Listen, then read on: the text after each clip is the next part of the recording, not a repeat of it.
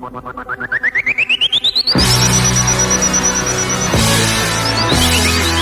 está ouvindo o TNCast da Terranet.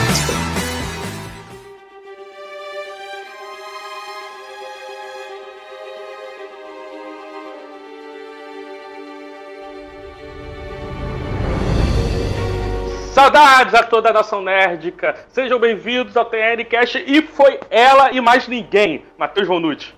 Hoje a nova piscina da Disney? Mal.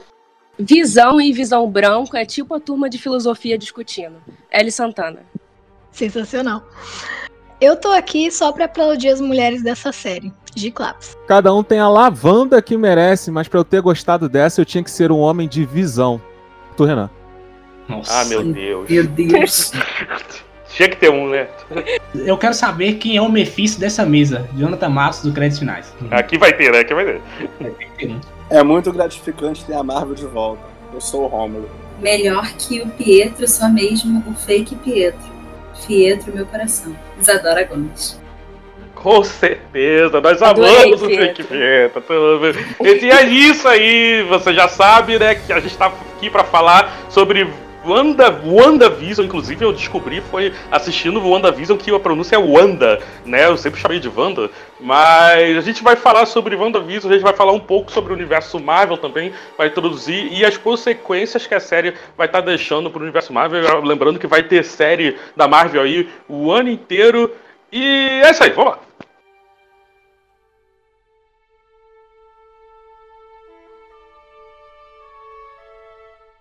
Estava morando numa caverna e você não acompanhou a Marvel direito, começou a ver só agora que entrou no Disney Plus as coisas, a Wanda chegou no universo da Marvel no filme A Era de Ultron, que é um filme que muita gente critica, muita gente fala bem, eu particularmente acho muito legal. Mas ali a gente conheceu a Wanda e o Pietro, e me perdoem porque eu vou falar Wanda, porque brasileiro raiz sabe que W tem som de V. E aí a gente soube ali muito pouco dela, e logo depois ela continuou ali junto com os Vingadores, incluindo uma participação muito mais importante nos dois últimos filmes, e participações bem tocantes que nos levam até aqui, nessa série que muita gente estava muito ansiosa para ver, porque estávamos com o coração partido após o melhor casal da Marvel, ou talvez um dos melhores, porque daqui a pouco temos mais casais aí com séries protagonistas. E, e aí estamos aqui, Vision para saber o que aconteceu com esse casal fofo, que é uma mulher e um robô feito de vibrânio com sentimentos. Só complementando, Visão também surge no, no Era de Ultron. Verdade, verdade. verdade. Inclusive, vocês falaram de Era de Ultron e foi um filme que melhorou com o tempo, né? Toda vez que eu assisti o WandaVision, ele aparecia como recomendação, o Era de Ultron, e aí eu fui assistir de novo, né? E, e nossa, tipo, por que, que esse filme foi tão odiado na época? Então, cara, eu acho que é porque soltou muitos trailers, cara. E aí, quando os trailers mostravam muita coisa, sabe? Então mostrava Hulkbuster, mostrava o Ultron, mostrava tudo, sabe? Então você não tinha surpresa nenhuma. Então quando você viu falar, ah, eu vi isso no trailer. E às vezes o trailer tinha essa experiência, né? É, claro é o trailer mostra o visão, o pôster tem o visão. É, tipo assim, é claro que você não é obrigado a ver o trailer, né? Mas você acaba, alguém, uma hora ou outra, você acaba vendo uma imagem rolando na internet e, e alguma coisa assim, né? Mas não é somente isso, gente. Teve também a questão do Soldado Invernal, que era um, um filme assim mais de espionagem, um pouco menos de humor do que os outros anteriores. E também os trailers, além de mostrar tudo do filme, eles davam um tom assim mais sombrio. Eu não sei se foi é, refletindo o Zack Snyder na época, mas ele tinha um, um tomzinho mais sombrio. O nego chegou no filme, já tinha visto todas as cenas em trailer. Você tá falando do Era de Ultron ou do Soldado Era de Ultron. agora? Era de ah, Ultron. o Era de Ultron, ele, ele é mais sombrio do que os outros Vingadores, sim, eu concordo. Né? Não, mas não é tanto quanto um trailer, o trailer pintou todas as imagens estavam do trailer e você tinha acabado de vir de Soldado Invernal, que era um, um filme assim teoricamente mais sisudo sim, sim. Da, da Marvel. Então acho que isso daí tudo contribuiu pro Era de Ultron ter sim, é, fiasco, mas ser maldito, né, pela, pela pessoa. Mas eu acho que dentro dos filmes dos Vingadores, né, eu não tô falando nem dos filmes do universo cinemático, eu tô falando dos quatro filmes dos Vingadores, eu acho que o Era de Ultron, ele é o mais, vamos tentar dizer assim, mais complexo no sentido pé no chão, né, porque o Ultimato, ele, eu acho que ele, é, ele tem um tom mais tenso, mais sombrio, mais é, fúnebre, né? Enquanto o Era de Ultron, na verdade, ele tem esse tom um pouco mais pé no chão que tinha do Soldado Invernal, né? não tanto quanto, claro, né? Óbvio, o Soldado Invernal é muito mais pé no chão, mas eu, eu, eu gosto muito disso, sabe? Eu gosto de uma parada muito mais muito menos fantasiosa. O Ultron ele é um vilão da Terra, né? Diferente do, do Loki, o Chitauri e o Thanos. O Ultron ele é um vilão criado na Terra, e eu acho isso maneiro. Eu, eu acho que o filme melhorou muito para mim por causa disso. E WandaVision né, também foca em problemas da Terra. Essa parada de magia toda que foi desenvolvida durante a série, né? Claro que a Marvel mistura muito o universo místico o universo cósmico, mas é, focou em paradas da Terra, sabe? Tirou tanto o foco no espaço que tava. Eu acho isso legal.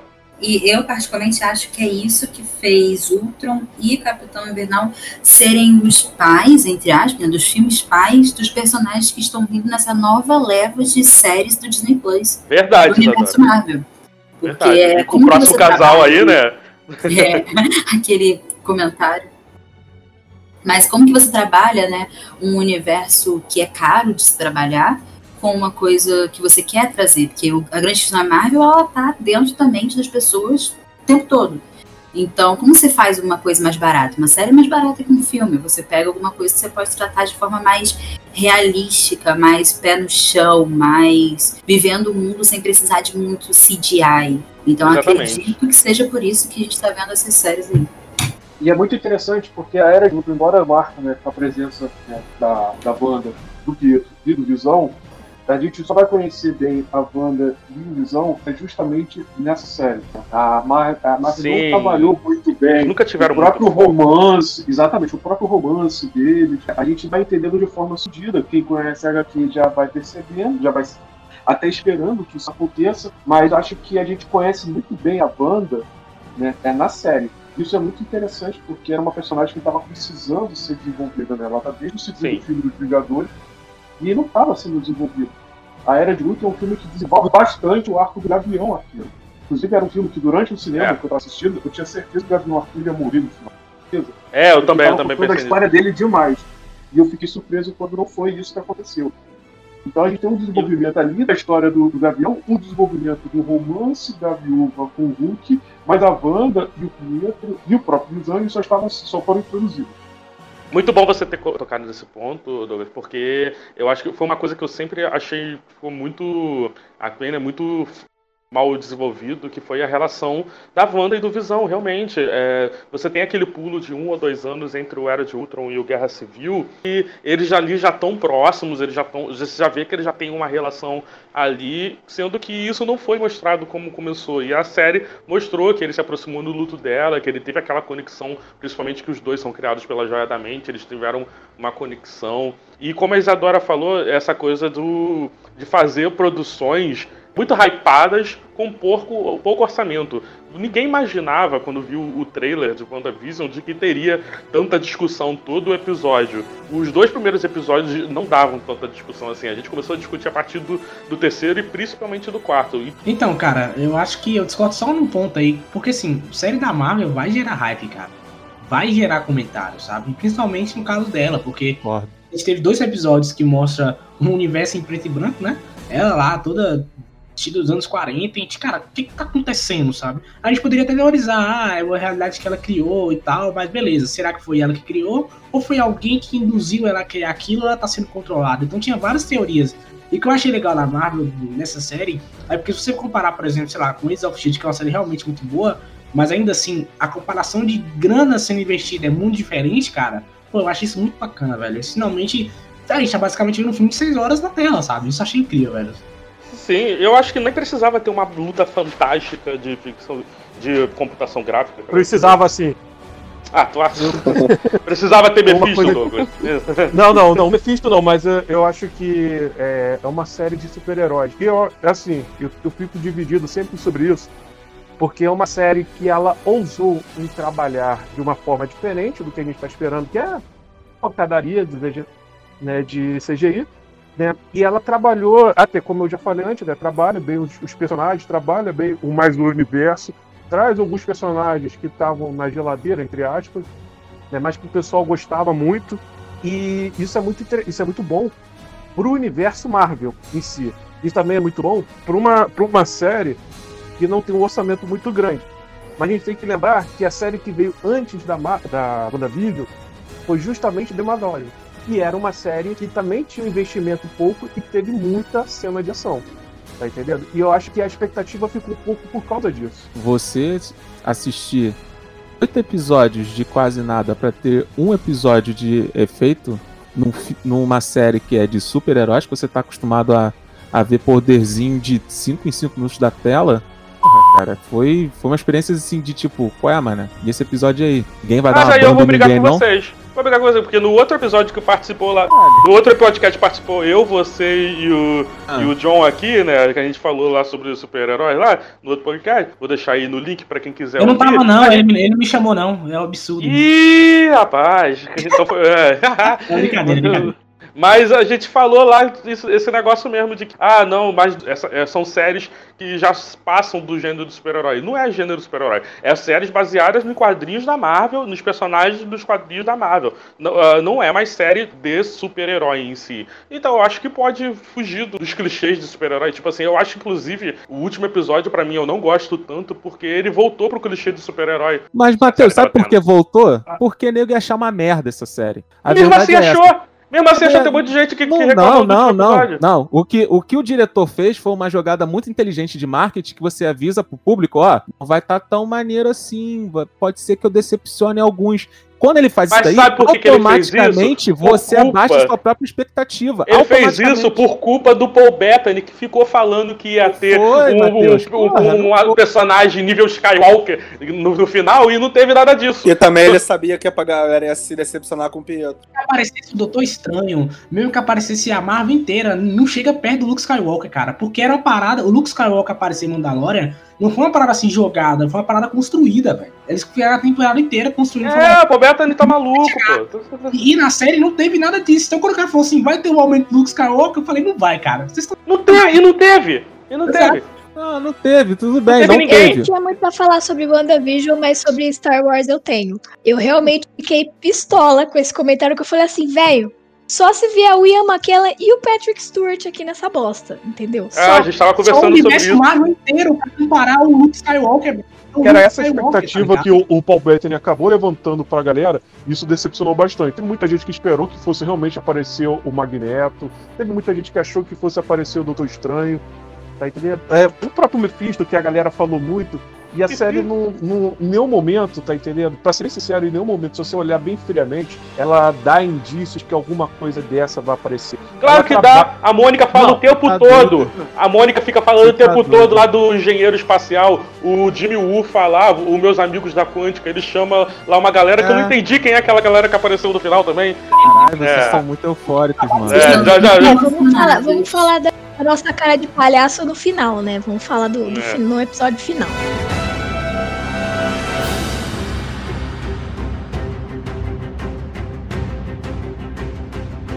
Mas vamos primeiro pro episódio 1, 2 e 3? Vamos Tá, vamos um, lá. dois e três. Não adiantou de porra nenhuma. Tava lá só pro, pra contribuir pra tabela. Próximo. Ah, não, que isso? Cara, não adiantou de nada. Olha só, o primeiro episódio é muito f... É muito O primeiro eu gosto, o episódio. primeiro eu gosto. Eu vi o primeiro episódio e falei, gente, que isso? Pô, é tipo eu comendo estrogonofe, tá ligado? Eu como estrogonofe, caraca, mano, que maneiro isso aqui. Aí, beleza, aí foi pro segundo episódio, tu já fica, ah, o que que aconteceu? Pô, É, o segundo eu acho o muito diretor, ah, Gente, eu adorei o segundo episódio. Aí vem Eu pro também. terceiro. Do show de mágica? Sim, É, o Gente, show de muito mágica. divertido, cara. muito. Então, ele é muito Só é legal bêbado, porque tem o né? visão bêbado. Só isso. Ele é muito, ele é muito galhofa. É que você vê os personagens que você já conhece e você tá vendo uma perspectiva completamente diferente que tá dentro daquele universo de série, né, que é bem papagaiado. E a gente fica assim, tá, mas e a história? Tá entendendo? Essa aqui não é a história. O problema é que não diz Não, nada. O mano. primeiro episódio, beleza, apresentou esse universo, eu entendi. Sitcom, legal. Aí, aí tinha uns easter eggs ali, legal. Aí o segundo é a mesma coisa. Eu, pô. Exato. Então, isso que eu tô falando. A gente tá querendo no 2, cadê a história? A história não vai no 2. A- Gente, ela- É. vocês, vocês viram errado os primeiros episódios. Também Essa é acho. nossa Então- Explica mas, mas gente, isso foi culpa Isadora, da estratégia da gente. Disney. É Que era pra eles terem lançado os três primeiros episódios, igual a Amazon Prime fez com o The Boys, e na verdade eles iam fazer isso. Eles explicaram que eles não fizeram isso porque atrasou por causa da, da quarentena mesmo. Os dois primeiros episódios, eles não engatam a série. Se eles tivessem lançado os três primeiros episódios de uma vez, e aí os próximos a gente via semanalmente, teria engatado muito melhor. eu já não concordo. Eu achei Vai, que Tadá, o primeiro e o segundo foram realmente ótimos, bons episódios introdutórios. Primeiro, que assim, eu tentei não pesquisar tanto sobre a série antes de ver os dois primeiros episódios. Então isso faz Uhum. diferença sim. Acho que isso importa um pouco, porque você vai com um olhar um pouco menos crítico. Então eu fui assim, não sei sobre o que que é a série. Eu sei que é a Wanda e o Visão e vai contar sobre eles. Ponto. Eu tentei evitar até ver trailer, pra vocês terem noção. Porque o trailer da Marvel todo mundo sabe que é o filme inteiro, né? Fez certo, fez certo. Aí, beleza, vi o primeiro episódio, a gente entende que a gente tá inserido em alguma situação diferente e atípica que não estamos acostumados a ver, que se baseia em uma série dos anos 60, se eu não me engano. E você vê ali uma coisa muito diferente, você vê de fato dois personagens que são personagens que lutam, personagens que têm poderes, personagens que enfrentaram o Thanos, e a gente vê eles ali vivendo uma vida de casal do subúrbio, com uma vizinha fuxiqueira, ele indo trabalhar com computadores, é, coisas assim, computadores não, no primeiro momento nem é computadores, são os pré-computadores, né, que é máquinas lá de escrever e tal. E no segundo episódio, a mesma situação, a gente vê eles ali numa vida de vizinhança, só que eles tentando driblar o fato de que eles não são pertencentes ali. Os dois sabem que eles não pertencem ali, mas o tempo todo eles tentam mostrar para as pessoas que estão ao redor deles que eles pertencem ali. Então, isso que me fez gostar do episódio. Me fez mostrar que eles estavam tentando ter uma vida diferente todos os outros dias que eles tiveram enquanto membro dos Vingadores, ou naquele momento que a Wanda também não era dos Vingadores, né? Tava lá com a, a Hydra. Então, isso que me fez gostar, me fez ver que tem alguma coisa estranha aqui e eles estão tentando se encaixar onde eles não estão se encaixando. Fora os easter eggs, que mesmo sem ter visto outras coisas antes, eu fiquei impressionadíssima. As propagandas, gente. O que, que era aquilo? sim. É a primeira vez na vida que eu vejo uma série, independente de qual gênero, de herói ou não, que tem uma meio e uma propaganda super tipo que tem a ver com o que a gente já viu. O primeiro episódio tem a propaganda sobre a Hydra e o segundo episódio sobre Stark. Gente, aquilo ali foi assim, boom. E o final, e please stand by, tipo, fique lá esperando, sabe? Vai ter mais coisa. E tu fica com aquela aflição de o que, que vai acontecer. Por isso que eu gostei, porque me deixou com vontade de querer assistir o resto. Entendi. Mas o que o pessoal tava falando aqui é que a história do plot não movimentou nesse episódio. Mas é os primeiros episódios, gente. Não tem como você falar que tem que ter um plot no primeiro e no segundo episódio. Claro que tem, porque Não, já foi o primeiro é, episódio de O apresentação. primeiro episódio já foi isso daí que você falou. O segundo É, você é. fazer a mesma coisa. Mas aí Quando foi um gente- episódio de uma hora. É porque essa é a Não. questão. Era um episódio Não, grande, não dá. dividido em Não, aí, aí o que você falou eu concordo. Os dois primeiros episódios, eles parecem um episódio só dividido em dois. É Então, verdade. mas por que você fez isso? Então por que você dividiu em dois? Botava logo um só. Entende? Pois é. por causa do ano. Porque Tanto, uma tanto- edição tanto é que é 50 por isso que eles lançaram de uma vez só. Ah, Não, mas beleza, então lançava um episódio só ao invés de dois episódios, entende? Mas ainda faria diferença temporal. Porque ela fala sobre três. Ela fala então, sobre foi só pra vários- esse fanservice. Foi só pra isso. Sim, cara, eu não consigo compreender, assim, eu entendo Eu só service, como dizia o falecido. Eu até entendo a galera que a trama não andou, que a trama não seguiu, de fato não seguiu. Mas eu acho que também a gente tem que considerar que, que, que é uma história que está sendo contada mais lentamente. A gente tá acostumado, a- a- pelo menos da Marvel, tá? A gente tá acostumado a filme da Marvel que as coisas estão rolando o tempo todo. Guerra Infinita mesmo, o início vai até o final. Pô, cara, e é muito lentamente. Cortaram a árvore aqui da minha casa e ela já tá inteira, cara. E acabou WandaVision ao mesmo tempo. Meu Deus. Ai, que diferença. Bem, pra pegar aquele segundo episódio e metade do terceiro e juntar em um só, sabe? Você cortava um bocado de coisa ali e fazia um episódio só, dá pra você Mas como que você ia fazer que cada um era de uma década diferente? Não teria cara. Ou série, você faz a abertura de uma série, você opa, beleza, mudou. Aí trocar de repente pra, pra, pra, claro, já. Você compreendeu, falou, beleza, segue o jogo, já, já entendi que foi pros anos 70. E ia, sabe? Não é difícil, gente. A gente tá com audiovisual. Você pode fazer uma abertura de série, você pode fazer, sei lá, um encerramento e de repente, opa, agora é série cancelada e de repente foi renovada anos depois. Rola, a gente pode fazer o que quiser, sabe? Você é, É, a Marvel. Eu queria aquela transição de Dark, mano. Mas a aquela- série, a série, de a série, Dark. a série ela, tem uma, ela tem uma dinâmica que é o seguinte: o primeiro episódio ela tem que te vender tudo que você vai esperar daquela série no, no decorrer dela. Beleza, assim que fez funciona. isso. Fez isso. É, é exatamente isso que ela tem que fazer. E, eu acho que. no- e aí no segundo episódio é quando a história anda, de fato. É, e o segundo episódio fez a mesma coisa que o primeiro. Exatamente. É isso que não acontece em WandaVision. O segundo episódio não anda. Né? Ele continua te apresentando tudo que vai ter na... E aí, cara. Por outro lado, o terceiro anda. É, aí o terceiro Opa, anda. não, eu tenho, eu tenho reticências aí, eu tenho reticências. Final. Ele anda no final. É o terceiro. É, olha, Hum. o terceiro, pode anotar aí, do terceiro, terceiro anda. ao sexto episódio, eles só andam de fato com a história no final do- Não, últimos minutos. de Não, não, pra o caraca. quarto não. O quarto é um soco no estômago, cara. O quarto, O tipo, quarto, é, cara, o quarto é, o- é, é o episódio que mais Pode na dar um série. soco no estômago por causa do plot twist do final, pô. Não, Não. cara, não, não. É o final. Não. O, o episódio inteiro explicando o que aconteceu naqueles três. Por que apareceu É, aquele não. cara no segundo episódio? Aí vai explicar agora. Cara, é Não, muito olha efeito, só, cara. isso daí não é andar com a história, isso daí é você expli- é explicar o que tava acontecendo da outra visão. Você não tá andando, você tá parado ainda. Tanto que Ah, termina o episódio, assim. a Mônica tá no chão, porque ela acabou de ser arremessada.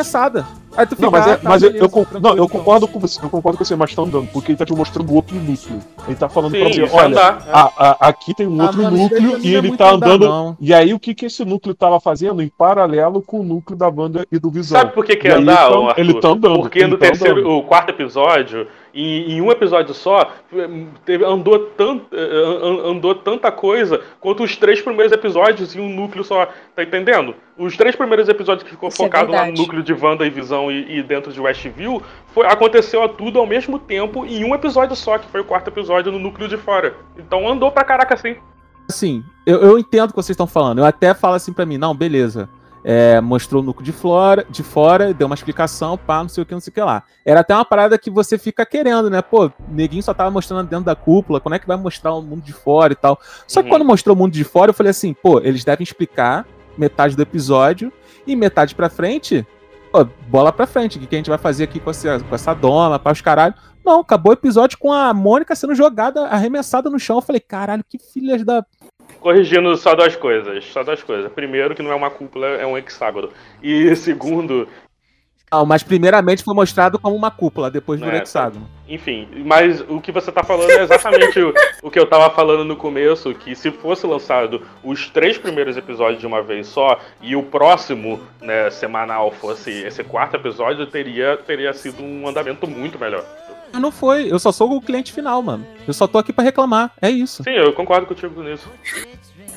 Vou, vou ser obrigada a concordar com a Isa que eu acho que foi muito importante os três primeiros episódios serem lentos. Porque eu acho que é, tipo, pra você absorver a estranheza de tudo isso. Porque você saiu de, sei lá, é, Ultimato, tipo, a Wanda tava lá normal, beleza, passando o luto dela, de repente você entra no mundo que a Wanda tá em preto e branco e você tá, tipo assim. Pra mim, eu não absorvi isso no primeiro episódio. Exatamente. Tipo, ai meu Deus, o primeiro episódio já explicou tudo. Pra mim, não explicou. Pra mim, eu precisava dos dois primeiros episódios sendo muito Não, mas o dever do primeiro episódio não é te explicar, é te sintonizar naquele mundo. Exa- E tipo assim, eu gostei de terem sido mais lentos. Você não tem ideia de quanto é perigosa. Você devia ser um mito. Um ser capaz de criação espontânea. Isso é magia do caos, Wanda. O que faz de você a feiticeira escarlate. Eu fui assistindo por semana e pra mim não fez diferença nenhuma, tipo, no meu, no meu interesse pela série. Eu continuei super interessada. E o que eu mais gostava de ver eram os momentinhos que a Wanda ficava, tipo, nossa, que estranho. Aí um negocinho assim, tipo, e eu adorei, por Sim. exemplo, o. o Nossa, que estranho. Nem que- parece que fui eu que fiz isso. É. o- E, e, e eu gostei muito do fanservice que rolou da, de aparecer a Deborah Joe Rupp, que é a que faz a mãe do. Daquele molequinho do That Seven Show, porque ela é tipo um ícone do- dos, das séries de Homecom, sabe? Então, tipo, eu fiquei muito feliz com todas as coisas que aconteceram nos três primeiros episódios. Porque no episódio do quarto, já começa a acontecer tudo, entendeu? Aí eu fiquei tipo assim, que bom que teve os dois primeiros episódios mais lentos, porque eu pude absorver o mundo em que a Wanda nos inseriu. E eu achei isso muito importante pro, pro roteiro. Pra mim não foi, Concordo. ai meu Deus, foi lento e tal. Achei normal. Achei Fora ótimo. que a conclusão do terceiro funciona muito por causa do, da lentidão do, do episódio, na minha opinião. Aquela cena final do Visão, que ela viu o Visão todo cadavérico lá, todo cinza. Isso é no quarto, Rômulo. Isso no quarto. Eu acho que eles poderiam, eles poderiam Ah, é dar uma verdade. melhorada melhor. Eu acho que dava pra cortar umas coisinhas ali, cara. Eu sinceramente acho, velho. Tipo, tem coisas ali que eu olhava e falava, tá, entendi, mas e aí? Sabe? Ok. E aí? Vamos lá, gente, tá, tá ligado? Eu concordo com o Arthur desses dois primeiros episódios, tá? Que ele tem realmente é, faltou um pouquinho mais de coisa, um pouquinho mais de mistério e tal. Mas o quarto é muito bom, cara.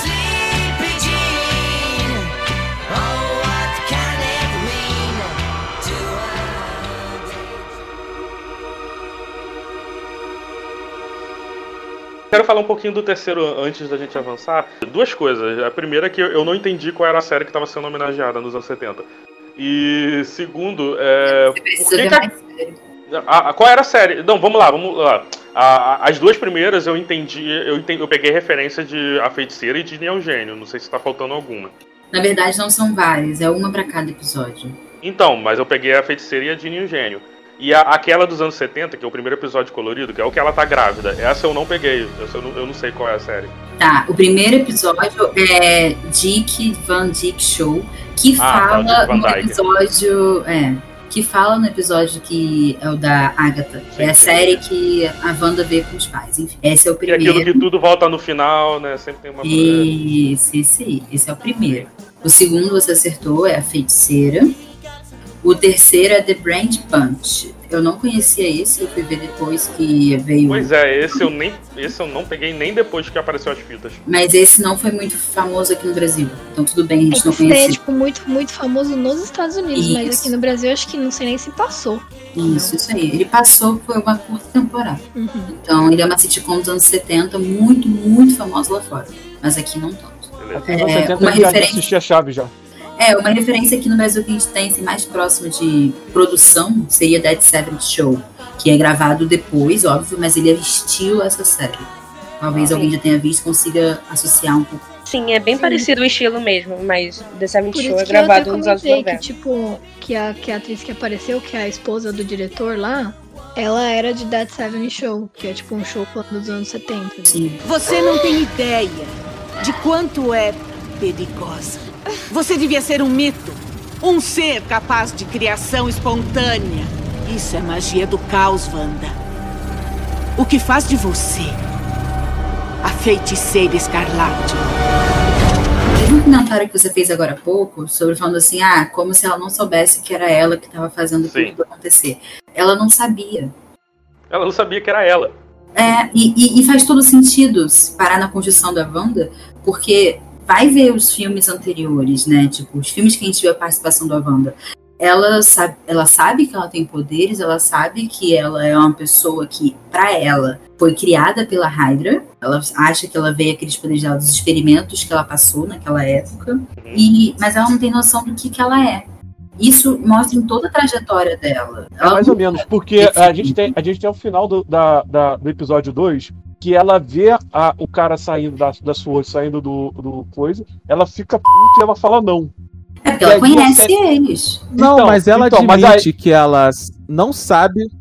Não, tudo bem, mas ela admite que ela não, ela não sabe como está acontecendo aquilo tudo, mas ela é causadora, ela sabe disso. É, ela sabe que é ela, exatamente. mas ela não sabe como ela fez. Mas ela tava, tipo, num período de negação, né? Exatamente. Não, ela sabe exatamente desde o início. ponto. Ela Que sabe bom que você falou isso daí, ô Giovana, porque tem a, a relação com Primeira os fase cinco, é, tem a, é, com os cinco estágios do luto, exatamente. Uhum. Negação, Ela tava em negação nos dois primeiros. É exatamente, é exatamente isso. Essa, essa, essa fase do luto dela, né, está, está presente na, no final Vamos do lá, vamos lá. episódio Quais são 2. as cinco fases do luto? Negação, agressão, barganha, depressão e aceitação, né? Se não me engano, que é o último. Isso dá exatamente dois episódios. Os dois primeiros um. episódios são a negação. A partir do, do que, ela, que ela vê esse cara da Sword entrando lá, começa a fase da, da agressão. Da agressão. Eu- É, que aí que é representado que, como ela faz com a Mônica Ramô. Né, quando ela é Isso, confrontada isso, com a Mônica. isso. E aí ela vai O que ela faz com a Mônica, caraca. né? E aí ela agride a Mônica. Então a gente, tem- a gente entende que ela sabia sim o que estava acontecendo, né? Ela sabia que ela estava fazendo aquilo de forma inconsciente e ela é meio que despertada disso no final do segundo episódio. No terceiro, no terceiro episódio, ela passa, ela passa a assumir o controle daquilo e ela vai ficando nervosa quando ela vai perdendo o controle. E aí a gente vai pro quarto episódio. Isso aí. Que aí a gente eh, revela que a, a Geraldine é a Mônica Rumble e, tipo assim, a gente não. Eu, eu não sei se isso tava no elenco, acho que a Gi tava, tinha olhado o elenco antes, né? E tinha visto se tava o nome dela. Mas eu acho que não tinha nenhum lugar falando que a, ela seria a Mônica Rumble, sendo que pra gente, né, a última vez que a gente viu ela foi ela criancinha no filme da, da Capitã Marvel. E aí esse quarto episódio começa a aparecer um monte de personagens que já tinha aparecido nos outros filmes, né? Foi a- o caso da Darcy, que é uma- a- maravilhosa, eu amo a Cat Dennis, fiquei muito feliz com, a- com ela voltar. Sim. E o Jimmy Woo do Homem-Formiga. Esse, esse episódio tem um problema pra mim, tá? Já que a gente já chegou a falar dele, é o seguinte: que lá a gente, é, é, é- a gente conhece, né, a, a espada, né? Que enquanto a Shield ela trabalha com as coisas da Terra, né? A espada ela trabalha com as coisas do espaço e outras, outras nos quadrinhos, né? Pelo menos. Só que eu fico perguntando o seguinte: onde é que estavam esses malucos quando uma, uma nave gigante entrou dentro do planeta e começou a destruir Nova York? Ou então, sei lá, quando deu um estalo e matou metade das pessoas? Eu fico pensando, onde tava esse maluco que nem sequer fosse estar, tipo assim, ó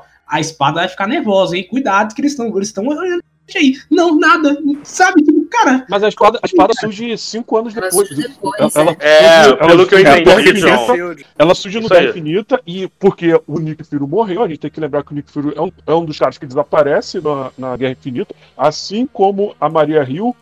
Então a gente tem os principais líderes militares, digamos assim, né, do, dos Estados Unidos, da força lá que porra Shield é, né, que desapareceram. Isso já foi desde os anos 90 que a, a, a, a Rambo tava querendo construir a espada. Então ela- não, não. Ela, ela tá. Exatamente, ela tá desde os anos 90 querendo construir. Agora. É, sendo que a Shield tá desde os anos 40, pô. É, Não, exatamente. beleza. Então, assim, tipo assim, se, se de fato, no caso, né, o Douglas tá falando que nasceu há pouco tempo, beleza. Mas se de fato confirmarem ou não, não sei, né? Se falaram que ah, realmente criou um pouco antes, onde é que tava essa galera nesse universo Marvel? Mas já que Não, eu. Ah, John, embarca nessa porra. Não é que ela não, Não, existia, não, não, é não, que ela não. só ganha força através da lacuna que a Shield e os Vingadores criam Sim, depois que eles isso aí. aparecem. Eu entendi isso daí também. É, a Shield. De... Ó, vamos lá, vamos lembrar. A Shield deixou de existir foi quando? 2015. Que foi quando 2015. teve a revelação da Hydra, aquela parada. Não, 2014. Mas ela desculpa. volta, mas Que ela volta na era de Ultron. Mas ela volta na era de Não, Ultron. vo... não, não Ela volta. volta, Aquilo ela volta na era Nick- de Ultron. Não, não volta. Aquilo foi o Nick Fury com o Helicarrier. Não, era a Shield. Não, A Shield não eles, voltou. Mateus, eles salvam um país e aí o cara fala bem assim: Isso aí é o quê? O Capitão América fala: Isso é a Shield. Ou que ela Não, isso deveria- é o que a Shield É, deveria não, não. ser. É, é, mas ela volta. ela volta, a, a Shield ela Ela volta. volta, ela volta assim, O Capitão América fala, isso é o que a Ela- Shield deveria ser. E o Nick é Fury fala, cara. não, não é a Shield, cara. Aquilo é um Helicarrier e era os Vingadores, só. Não, cara, voltou, Tá, cara. A tá, voltou, tudo- cara. Não Matheus, voltou. Matheus, quem é que tá, quem é que tava, quem é que tava mexendo no, no- na mansão dos Vingadores no finalzinho do da era de Ultron? São os Era a equipe do. Stark. Não, Não, cara. são os agentes da Shield. É, Cara, os. Vingadores são, são uma organização privada do Tony Stark. Mas, cara, Depois que a eles- Shield deixa de eles existir, eles passam a ter uma cara. privada. Eles são aliados da Shield porque eles da Shield. Não, não, não são da Eles Shield, eles são. Eles, Não, eles são são uma. Eles Não, olha só. Guerra Civil. Os Vingadores são uma organização privada do Stark, sim, e que depois que a Shield deixa de existir, eles, não estavam respondendo a ninguém por um período de um ano, até a ONU começar a se meter através do secretário de segurança, que é o, o agente Royce. É o- agente é Royce o não, o, Vermelho. o General O- o Royce. Agente Royce, isso. A, a partir da, a partir da ONU e da Interpol. E aí, ali, com o registro, com o Tratado de Sokovia, os Vingadores passam a responder à, à ONU. Ah, até então, eles não estavam respondendo ninguém, desde a ausência da SHIELD. A SHIELD deixou de existir, senão a SHIELD teria aparecido em Guerra Civil. Não, eu acho que é isso mesmo. A Shield não é que a Shield aparece ou desaparece. A Shield ela deixa de se tornar um, um- um- uma força principal. presente. É. não, não, uma força presente. Ela, a Shield, a Shield funciona através de uma de uma de rede de rede de espiões que fornece dados para os Vingadores. É assim que ela funciona. Tanto que a Tá tudo errado, tava tudo errado da SHIELD, né, cara? Tava- não, tava tudo errado que Shield. era Tanto que secreta, ela- mas ela não era secreta e agora ela finalmente é secreta. Então é basicamente isso. E aí o que, que a gente vai, o que a gente vê depois de Guerra Infinita? Né? A gente tem ali a presença ainda dessa rede de espiões da Shield, né? Trabalhando com a Viúva Negra, né? Que estava trabalhando em conjunto com a Kanda através da Shield. E eu não lembro se E tinha com os algum- lá em cima, que estavam lá e orbitando com a os. Skrulls lá em cima. Aí que a gente começa a ver que a Sword, tá entendendo? Ela tá ali, gente. Mas ela não está presente no filme. Então, a está SWORD presente. tem um apoio governamental muito maior depois da, do escândalo da SHIELD, né? Teve o escândalo da SHIELD em Exatamente. 2014 e aí a SWORD ganhou força. É exatamente isso que você tá falando. Então aí, aí que a Sword começa a crescer. É nesses últimos cinco anos, seis anos. Sim. E aí, sem, sem uma força, sem uma força presente de herói, né, a Sword não tem como fazer frente a- aos Vingadores, né, e muito menos a, a, a Shield que teoricamente nem existe, entendeu? Então é, É, a gente, a, por a isso que SHIELD ela no papel por- não existe. é, então por isso que a gente não vai ver a Sword tentando enfrentar o exército do Thanos. Primeiro que a Sword teria que entrar em Wakanda para enfrentar o exército de, do Thanos. E ela não ia poder entrar em Wakanda sem criar um problema de diplomacia. Segundo, que ela nem deve saber onde fica o Wakanda, a verdadeira Wakanda, que ela era um segredo pra todo mundo. Então tem todo um problema muito sério aí em você querer imaginar a Sword aparecer naquela luta em, em Guerra Infinita. Ela não vai aparecer, não tem como. Mas eles monitoraram tudo que aconteceu em Ultimato, porque eles falam com detalhes, como se tivessem câmeras. Quando eles começam Mas, a falar Ultimato, mas a, luta, a luta em Ultimato não acontece em Wakanda, acontece no- É, na tem- casinha deles, nos Estados Unidos. Também, vamos, vamos ser sérios, né, cara? Ultimato é uma briga muito gigante, cara. Não tinha como a pessoa não perceber isso, velho. Sim, sim. É, exatamente, exatamente. Mas eles falam com detalhes ali, tipo assim, ah, isso eu acho que não sei se é no quarto ou no quinto episódio, que eles falam assim, ah, é, ninguém chegou tão perto do Thanos quanto a Wanda. E aí o Jimmy fala, acho que a Capitão Marvel chegou, né, perto de matar o Thanos, no caso. É, é uma discussão bem de fã, parece que eles assistiram o filme com a gente, né? Eles assistiram, né, cara? Pois É, é. eles assistiram o filme com a gente. Eles estavam tava a Darcy sentada comendo pipoca assistindo a gravação. pô. É, inclusive eles já sabiam que o Homem-Aranha ali era o Peter Parker antes mesmo do, do mistério revelar pra todo mundo. Pode crer. Se não me engano, Matheus, nesse próprio episódio eles falam que a Wanda agora tá com mais força do que quando enfrentou o Thanos, né? Um detalhe bem maneiro de, de observar também. E vamos ser sinceros, tá? A Sword, pelo menos na série, pelo que ela apresenta, ela não parece ter a força que a Shield tinha. Tá? A Shield, quando aparece, ela é apresentada pra gente no primeiro filme dos Vingadores, quer dizer, ela é apresentada antes, né? No filme do, do Homem de Ferro. Mas quando a gente vê ela no primeiro filme dos Vingadores, você percebe que ela era uma, uma força-tarefa super equipada, né? Ela tinha aquele porta-aviões que era sinistrão, né? E entre outras coisas, uma prisão capaz de prender o Thor e o Loki. Isso, é- isso a Sword realmente não tem. Sim, isso, é- mas isso é coisa da Hydra. Essa parte militar foi investimento Sim, da, da, sim, da- da. Hydra ali dentro da Shield. E tanto é que o diretor lá da, da, da Sword tava com o Visão justamente por causa disso. Eles estavam querendo é, uma arma pra peitar em nível Hydra. Me lembrou pra Sword ter ficado com o corpo do Visão. Depois de todos os acontecimentos lá, eles precisaram de permissão governamental daquilo ali, né? É, na verdade foi porque o Tony morreu. O Visão pertence ao Tony Stark. Tá entendendo? Ele é, ele é, ele pertence ao Tony Stark. Por causa, como você falou, como os Vingadores Então faziam era pro do- Homem-Aranha ter ser dono do Visão, então.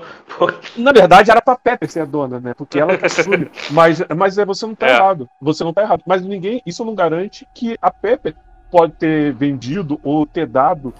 Tá entendendo? Cara, a Peppa que causou essa confusão. Não, não. A gente não sabe, mas nada, nada impede, tá entendendo? Que a Pepper simplesmente ah, vendeu o, o. Porque ela pode ter ficado cansada. É. Toma esse, essa arma bilionária de vibrânio aqui pra vocês. Toma. Mas ficar. é porque ela tava de luto Preciso. também, tá entendendo? Ela tinha, ela tinha outras prioridades do que ficar com aquilo na mão. Sim. Peraí, mas o Visão, o Visão, acho que ele não tinha dono, assim, a armadura do, do Homem-Aranha provavelmente é do Stark. Tinha, tinha o nomezinho É. dele lá. Agora o Visão não, cara. O Visão ele era um ser independente, sabe? Aí ele É. morreu, é tipo assim, o cara morreu aí, pega o que sobrou dele e enterra. Nesse caso, os caras pegaram e vamos construir, vamos refazer esse Visão aqui. Então, cara. mas a gente tem que Sabe quando a avó morre e aí começa a briga pelo território da casa dela, né? As, fami- a- a- as três famílias se juntam e começam a discutir sobre quem vai ficar com a, com a casa da- daquele avô, daquela avó que morreu. Você não tem ideia de quanto é perigosa. Você devia ser um mito. Um ser capaz de criação espontânea. Isso é magia do caos, Wanda. O que faz de você a feiticeira escarlate? falando do quarto episódio, né? Porque eu, eu achei o quarto episódio muito bom. E a, a cena inicial, que é de todo mundo voltando. Da, Caraca, muito bom. né, de quando tem o estalo de volta e todo mundo volta, né? Da, da outra Sim. metade primeira- do mundo. essa- essa primeira Essa cena cena, do episódio é espetacular, é melhor. ela do é que- Essa cena é muito boa, é a é melhor, melhor do que de qualquer outro filme, enfim. Ela mata uma curiosidade interessante. A gente, no filme, a gente deduz isso. né? Quando a pessoa, o pessoal volta depois do estalo, cinco anos depois, ela volta exatamente no mesmo lugar, a mesma idade que ela tinha, e o mesmo lugar onde ela estava quando desapareceu. O que O que me faz deixou assim- pensar, se tivesse uma pessoa sentada naquela cadeira ali, o que, que aconteceria? Exato, não, poderia acontecer várias coisas. corpos absurdas. não. Cara, alguém morreu É. nessa brincadeira, cara. É, não, o que morreu, poderia cara. acontecer, o que pode ter É. acontecido várias cenas absurdas do tipo, por exemplo, meu apartamento foi vendido. Tem gente morando naquele apartamento há cinco anos. Isso eu mostra no apareci Homem-Aranha, no meio Isso mostra É, no é. Homem-Aranha Loja de Casa. Isso É. mostra. Cara, não, então, mas tipo você assim, tá dentro de um avião, cara. bem sin- sinistras. Você tá dentro de um avião. Exato, John. Caraca, uma um pessoa no avião! Meu Deus. Não, não, não, você vai aparecer no mesmo local sentado. Então, ou você vai ficar em cima do cara, porque você por cima, ou dois Vai cair. não Não, é espaço. do espaço, né? É isso aí. Ah, é verdade. é Sim, verdade. então, então tem um baque muito grande do, da agitação do quarto episódio pro quinto. Essa sequência é muito boa. Eu, eu, eu gostei do quinto episódio também, mas é, eu senti essa diferença, assim.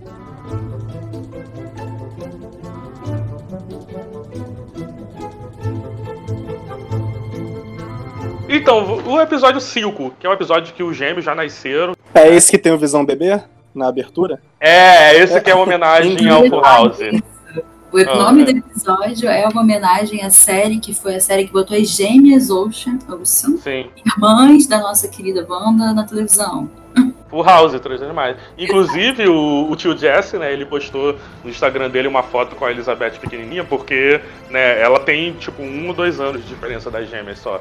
Então ela, ela tava no, no set também. Ela fica, ele fala que, ele, que ela ficava correndo de um lado pro outro lá, às vezes até atrapalhava, e agora ela controla uma cidade toda. Ele, ele brinca sobre isso. Ele falou muito feliz de ter vendo ela, que ele via tão pequenininha assim, então agora tá tá com uma, uma das sitcoms mais divertidas também.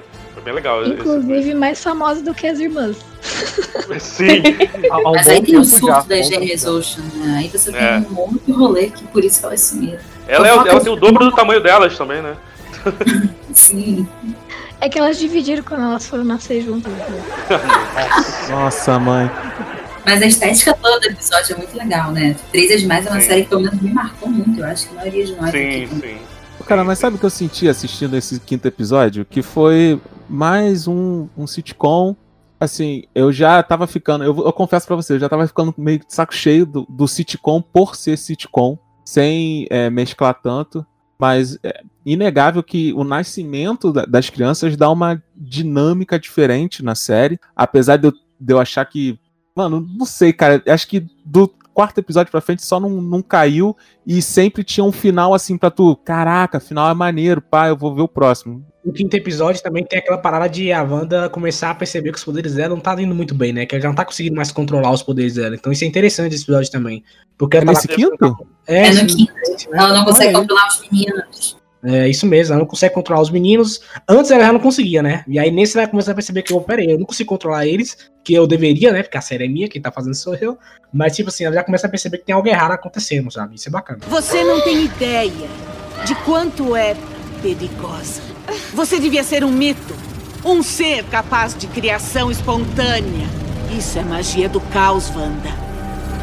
O que faz de você a feiticeira escarlate.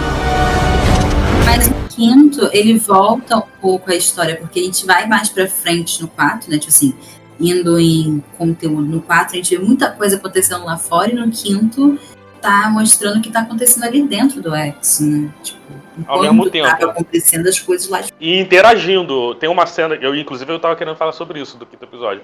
Porque ao mesmo tempo tava acontecendo alguma coisa lá fora e interagindo, a gente tá vendo simultaneamente ah, os dois universos se afetando. Que é quando, primeiro, a Mônica percebe que a roupa dela que foi alterada lá dentro, né? O Kevlar dela, né? O colete à prova de bala dela foi alterado, virou aquela roupa. Ela percebe que é, fica, permanece alterado até do lado de fora. E aí eles têm a ideia de mandar um drone lá dentro, que a Wanda fi- fica pistola vendo aquele drone e vai lá devolver o drone pra eles lá fora. Ela aparece, ela interrompe a programação e a- aparece do lado de fora de uniforme de super-heroína, joga o drone na cara deles e, e bota as armas viradas todas pro diretor.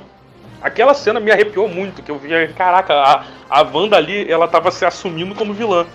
Que é uma outra, uma outra coisa importante a gente, a gente perceber isso, que a Wanda ela é vilã desde o início da série, né? E eh, a gente a, a série foca tanto na Wanda, tanto que a gente vai esque- esquecendo como ela tá maltratando aquelas pessoas que estão trabalhando na série, né? Que estão Escravizando. seria exatamente seriam os figurantes. Até o episódio 5 a gente ainda não tem uma certa noção disso. A gente sabe que isso está acontecendo porque no primeiro episódio se mostrou. Lá no primeiro episódio, aquele coroa durante o jantar, né? Isso é mostrado Sim. pra gente que as pessoas estão sofrendo. Mas a gente esquece isso no segundo, no terceiro, no quarto, né? Isso, nos, isso. nos episódios vão seguindo. Mas a Wanda, ela vai dar esse baque de novo nesse episódio. Né? Não, e tem aquela cena do exatamente- trabalho do Visão, do, do cara do escritório do Visão lá, que Sim, mas esse volta já é no a consciência dele. Não, é, é, Ah, não, esse é no 5. Esse é no é 5, do é, 5, é do verdade. 5. É verdade. Que ele, que ele Então, fica atordoado. Exatamente, que já deixa o Visão desconfiado. E aí que a gente vai percebendo que, é, que é, como é que a série foi bem trabalhada. Porque a gente Sim, não sim. a gente consegue criar uma empatia com a vilã da personagem, né, que é a vilã, né? E ao mesmo tempo, quando o episódio, quando a série acaba, a gente não, não é que a gente não senta nada pelo, pelo as pessoas que estão ali presas. A gente só tenta não se perguntar muito o que tá acontecendo ali e quer É o focar que a gente faz continuar. normalmente, né? Mano, quando o Visão vê a versão lá do maluco, que o maluco, porra, tá quase chorando já. Eu falei, caraca, o Visão vai voltar pra casa como? Quebrando tudo. Qual é, mulher? Qual foi desse bagulho aqui? Pensei que fosse acontecer isso, mas não aconteceu não, mano. Tipo, ah, cara, volta Exatamente. achei. Ele continua negacionista. É, ele vo- volta a ficar catatônico aí que eu vou, vou investigar. Aí fez que nem o Ministério da Justiça em qualquer lugar do Brasil. Vou investigar e demora sete anos. Isso aí. Ele continua negacionista, é, voltou pra casa. Ah, pô, o cachorrinho morreu, morreu. Pô, que triste, né? Um monte de gente escravizada aqui, mas, pô, o cachorrinho, né? Triste cachorro, o cachorro é. É. uma coisa interessante desse episódio, porque mostra que a Wanda não estava conseguindo controlar muito bem os poderes dela e que tinha alguém ali que tinha poderes de criar alguma coisa. Porque não foi ela que criou o cachorro. Cara, mas pra mim desse episódio, a melhor parada é os moleques achando que, tipo, qual é, mãe? Você não vai poder voltar à vida não com esse cachorro? E ela explicando pra eles que eles tinham que lidar com o luto, sendo que ela não consegue lidar. Esse daí foi Exatamente. o melhor ponto pra mim desse episódio de longe, assim, de tudo. Tudo que aconteceu. É porque pai é hipócrita mesmo. É esse mesmo. Eu acho que foi, tipo, uma parte, uma transição importante da, da agressão pra barganha, porque quando ela começa Sim. as tretas com visão, que ela já começa a tentar apaziguar a situação também, tipo, não, mas não sei o que, e ela fica tentando fazer essa barganha com todo mundo que tá ali, né? E até Inclusive com ela com a mesma. Sword lá fora também. Sim, inclusive com ela mesma tentando se convencer, tipo, não, eu não sou do mal, né? Eu só tô assim, daqui a pouco vai passar tal, eu não, eu não sou do mal. Ela, ela meio que tem essa conversa com ela, tipo, que é uma barganha interna que ela tá fazendo, não é só com as outras pessoas. Eu também achei interessante esse- esses detalhes, assim, que Não, é interessante rolaram. também, é interessante também porque até esse momento a gente considera que a Wanda é a vilã, né? Ela é a vilã da própria história dela, mas quando a gente vai seguindo mais os episódios, a gente tá vendo que não, tá ligado? Ela é só uma pessoa que sofreu com as consequências do ultimato. Aí eu falar, Mas "Pô, será todo vilão é isso. Mas tipo assim, não é aquele vilão que, ah, ah, ah, tipo a bruxa, por exemplo. Olha só, eu vou roubar seu poder, Wanda. Não, ela é uma pessoa que sofreu muito e ela tomou essa decisão, tá ligado? E tipo, você com os poderes também não faz a mesma coisa. Seu, sua namorada, o amor morreu num- de uma maneira trágica. E aí todo mundo voltou. Porque aí se equilibrar com, com- com a volta do- É. da galera, todo mundo voltou. E aí no final do, do Vingador do Ultimato, até interessante mostrar que mostra todo mundo abraçado, todo mundo junto, o Gavião com a família dele, Wakanda lá, tudo bonito. Só que ela estava sozinha, sabe? Ela estava sozinha nesse rolê. Mas aí, aí, a gente vem, aí a gente vem com a frase da Agnes, né? Então não se intitule como, como herói.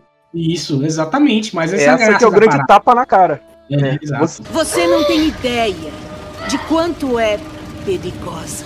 Você devia ser um mito. Um ser capaz de criação espontânea. Isso é magia do caos, Wanda.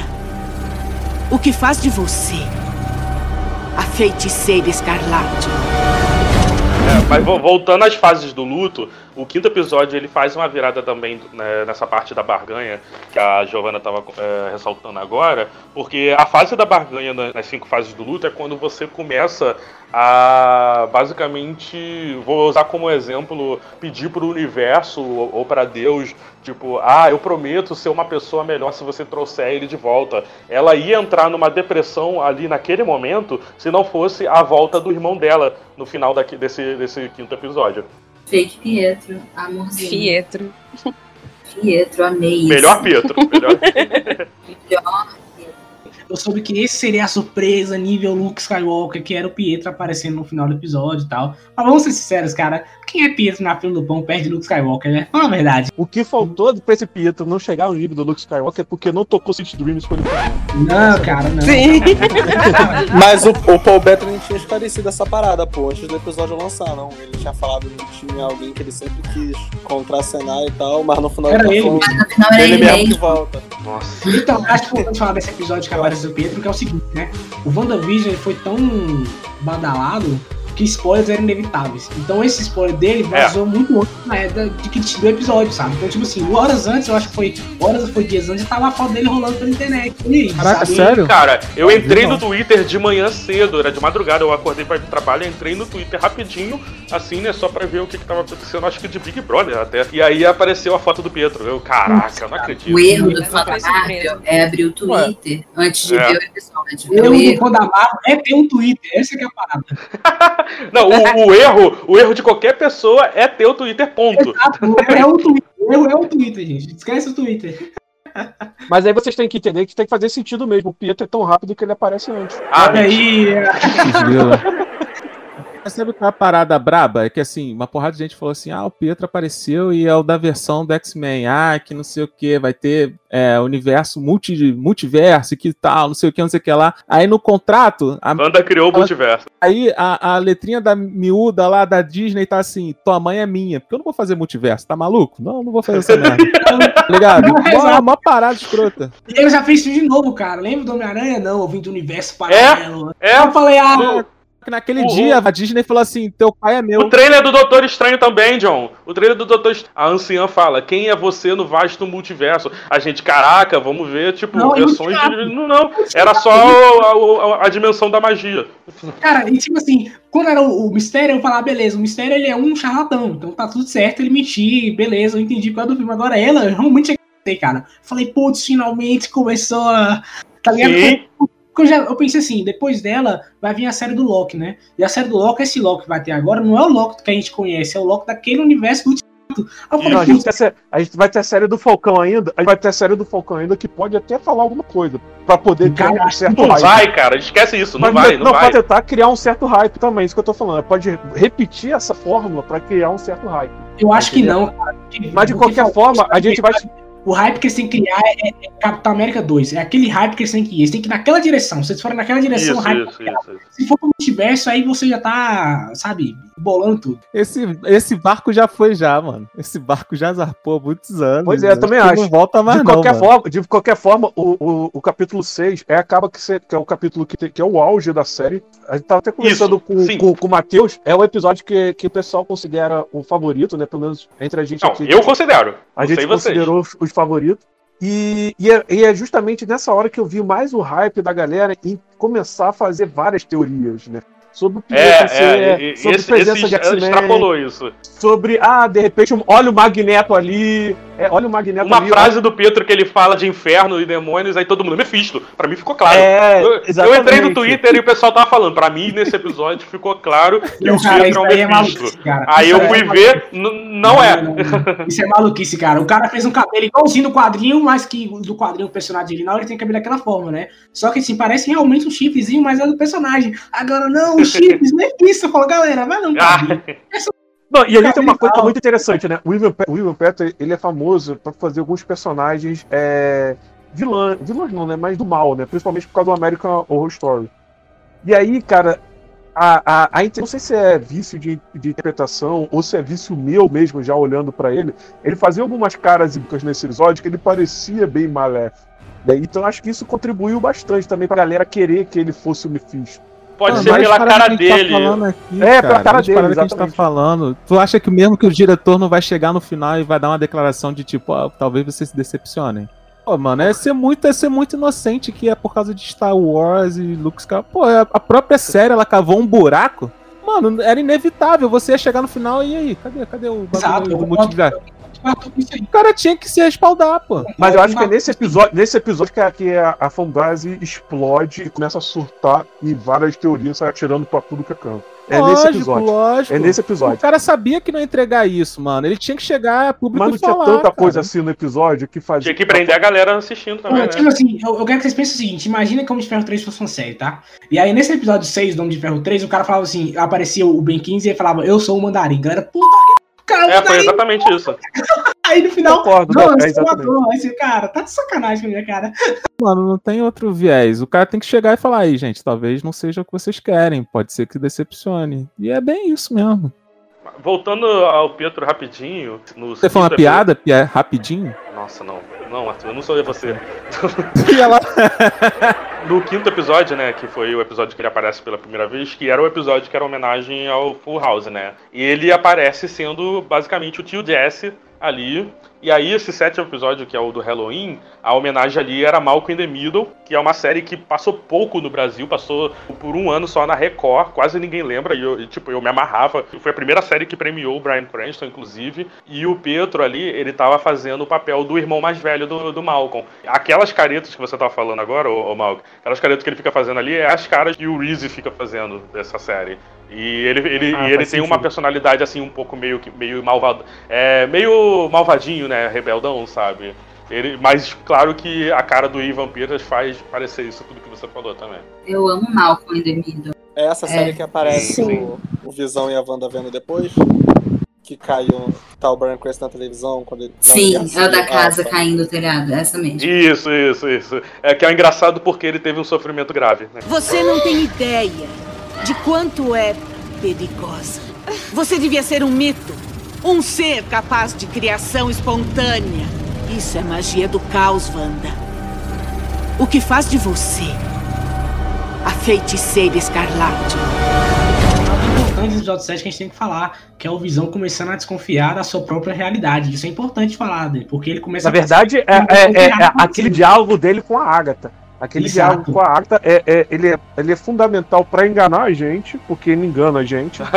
né? Tem muita gente Nossa. que acha, não, olha só, a Agatha era só um fantoche também. Né? É, eu E pensei, aí- cheguei a pensar também. é, ele enganou legal e era, uma, e era bem interessante porque eu apostava, né, e na verdade eu ainda aposto que a banda né, não só era, era a vilã da série desde o início, como eu sempre apostei que ela vai ser a, a grande vilã do filme do, do Doutor Estranho. Ah, Mas não, eu acho nessa- que, acho que não, acho que não. é. Não, é isso, então, eu tô falando, essa é a minha aposta. Mas na- nessa, nessa hora, por causa dessa cena, né, a- eles me enganam legal e eu começo a pensar, talvez a Wanda seja também um fantoche, talvez do Mephisto, do Pesadelo, essas coisas. Porque né, se a Agatha tá ali presa também, então a Wanda provavelmente também está sendo feita de fantoche. E essa cena, ela é uma, uma das também que acaba contribuindo bastante para explodir né, o pessoal a inventar várias teorias. Mas olha só que parada sutil também. Ele, ele traz a, a mente dela de volta, ela fala, ah, você tá. Ele fala assim, eu morri, ele, o cara, não, você tá vivo, ela, porque você tá morto, né? Mas depois que ele faz ela voltar ao normal, ela deveria estar paralisada, como os outros ficaram. Ela pega o carro e sai andando. Tipo, deu um Nossa, sinal- eu não tinha reparado nesse detalhe. Mas deu é um sinal, sabe? Falando em Cara, paralisar mentira, eu não reparei nisso, nossa. Veja de novo, veja de novo, porque é muito bom, cara. É Cara, verdade, eu vou ser bem sincero, eu vou ser bem sincero, eu não, não reparei nisso e eu vi isso. Sabe quem falou isso? Uma das poucas pessoas que eu vi falando isso na internet foi o Peter do Ei Nerd, cara. Foi uma das poucas vi, cara, pessoas que eu vi falando Ah, isso na mentira. internet. Segura Sério. Peraí, mas Por por que tu que tava pareça- no Ei-Nerd? Ô, Malk, eu vou, eu vou cortar de novo você falando, tá? A gente vai ter que sempre cortar o Malk e ele vai ser censurado. Malk, Então, não. cara, eu percebi isso quando ela, quando ela realmente se revelou, né? Aí eu falei, como eu tava vendo Tipo assim, saiu o episódio, aí eu normalmente ouvia o episódio anterior e o episódio que rolou essa semana, né? Tipo, vi um. Ah, bo- bem feito você Aí ter quando eu vi esse e eu soube que de rolar, rolou, aí eu falei, ah, faz sentido que aquela hora do carro, ela... na época eu tava. Não, tá, eu tenho. Eu tenho princípios. Mas eu percebi. Falei, peraí, fica paralisada como o resto da galera ficou. Falei, ah, olha só. Foi sutil, mas tava lá, sabe? Mas tem uma outra coisinha, que foi esse episódio do Halloween, que foi o primeiro que mostrou que o Visão não podia sair de dentro da Rex, né? Pô, e essa Tá cena dele indo, dele indo lá no canto da cidade que tá todo mundo paralisado é muito braba. Tá todo mundo em GIF. achei- outra coisa que eu achei Tudo em engraçada foi tipo, quando ele saiu do, do, do campo de força, eu achei que ele ia se tornar aquela máquina que ele se torna no Guerra Infinita, que eu achei que aquele visão que ele tava ali era o corpo recuperado dele, não uma, uma criação Até dele. ali a gente achava isso, porque o É, diretor é, é, falou cena, isso, né? essa, cena, essa cena é interessante porque ela vai aparecer depois também lá no, no último episódio. E essa cena do, do corpo dele se desfazendo, ela tem tudo a ver com a Dinastia É. M, com aquela cena do Gavião. Quando a Wanda ela usa o poder e desfaz o Gavião, né? O corpo do Gavião começa a se despedaçar. E é, nessa cena do Visão, ela me lembrou na hora essa cena do Gavião. E eu pensei na minha cabeça quando eu tava vendo ali que eu pensei que a Wanda tava tentando destruir o próprio Visão para ele poder não ter contato externo, né? E eu fiquei bem bolado com isso. Aí, claro, depois a cena se segue e ela am- amplia o campo justamente para poder trazer o Visão de volta. Mas é Isso bem aí, interessante. Por poder do, do Billy, do Icano, manifestando os poderes dele e falou pra ela que tava ouvindo o pai dele gritando. Pela primeira vez no episódio, né? Porque o Celeri já É. tinha despertado ele ainda não. É, eu- o, Tommy tava correndo de um lado pro outro, lá todo serelepe, serelepe, aham, mas enquanto o Billy que tava com a roupa do Icano lá muito bonitinha, pô, mostrou os poderes dele ali, muito legal, cara. É sacanagem, você faz uma piada dessa, ela é censurada. Eu sou, né? Vacilo.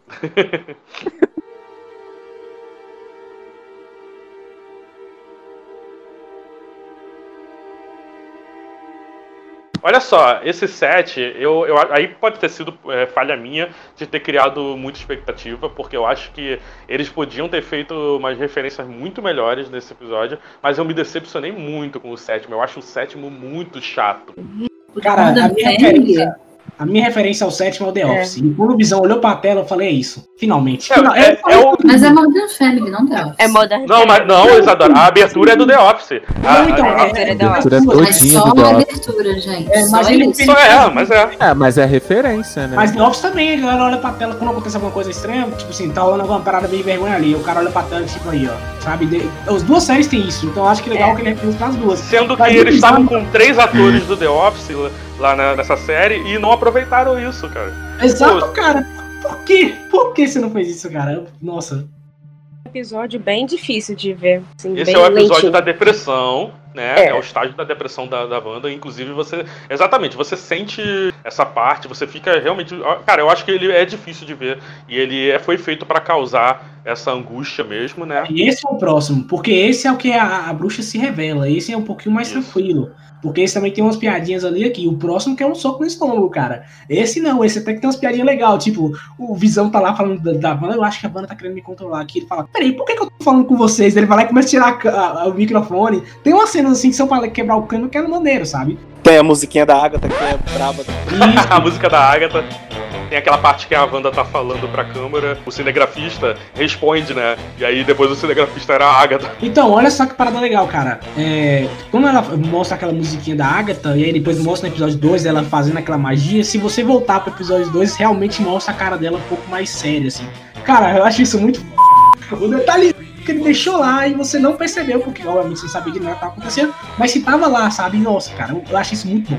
Eu acho que eu criei expectativa nesse episódio. Eu queria ver a Darcy como garçonete, seria uma, uma- um easter egg, uma homenagem muito bom também. Mas Seria interessante. Embora, embora foi interessante botar ela como escapista, porque ela tava presa, né, no, no final do 6. Ela tava presa numa algema de um carro. E aí ela Sim. fica presa como escapista ali no, no, no carro. Eu achei interessante porque não, não seria um erro de continuidade se ela fosse garçonete. Não, sim. Mas, É, não, é- você- tudo bem. Mas, eu fiquei mas- triste porque eles trouxeram a Darcy praticamente pra nada de volta. É, pois é. Não, gente, que isso. Ela fez toda a descoberta lá das Só, paradas. só lá na primeira fora. aparição dela.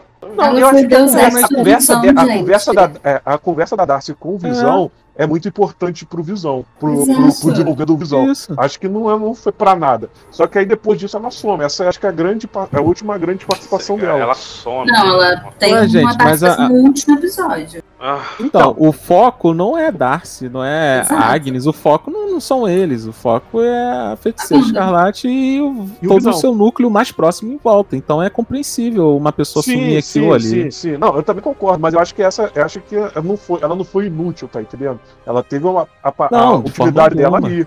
Ela teve essa utilidade. E tem algo mais importante também, que foi esse episódio que teve a manifestação dos poderes da Mônica. Que a Darcy já tinha falado pra ela que ah, ela ter entrado na Rex e saído, né, ou seja, passado duas vezes pela barreira, tinha alterado o DNA dela.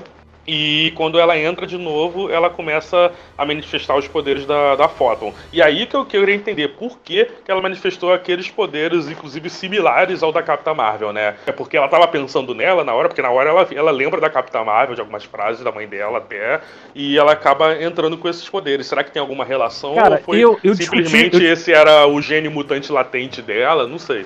Caraca, É, eu Matheus, discuti- só eu embarca, cara. É, eu discuti, é, pois é, eu discuti fortemente com você na- no, no grupo, e com- acho que com o Renato também, outras pessoas lá no grupo. E, sinceramente, como o poder da, da Wanda tem alguma coisa a ver com a Pedra da Mente, isso fica claro depois no episódio 8, eu acho que pode ser sim, tá entendendo? Né? Ela estava na mente dela justamente a grande, a grande inspiração da vida dela, que é a Carol, né? E eu acho que foi isso, ela tentou. É, Nossa, mas se é sabia isso, é muito poder. preguiçoso, ô Mauro. Não, eu achei, eu também achei, eu também achei muito preguiçoso. Deixa eu só elogiar a Mônica Rambeau aqui, porque eu, eu li os quadrinhos da Mônica Rambeau, na verdade, os quadrinhos do Vingadores, onde ela tá. E, nossa, cara, eu, eu prefiro ela. mu- Desculpa a galera aí, quem gosta da Capitã Marvel, da, da personagem, né, Carol Davis dos quadrinhos, mas eu acho a Mônica Rambeau uma Miss Marvel muito melhor, cara. Ela é muito melhor. Muito e melhor, o visual antigamente. Eu não gosto da Carol Davis, eu acho- Black Power, eu sabe? que- Porque era anos 70. E aí o episódio 2 que ela tá lá, o episódio 2 ou 3, ela também tá com. No 3, na verdade, né? Que é o ano 70, ela também tá com cabelo Black Powerzão, tá ligado? Sim, Fazendo sim. referência à personagem. Isso é, isso é maneiro. Ah, cara, mas é muito chato.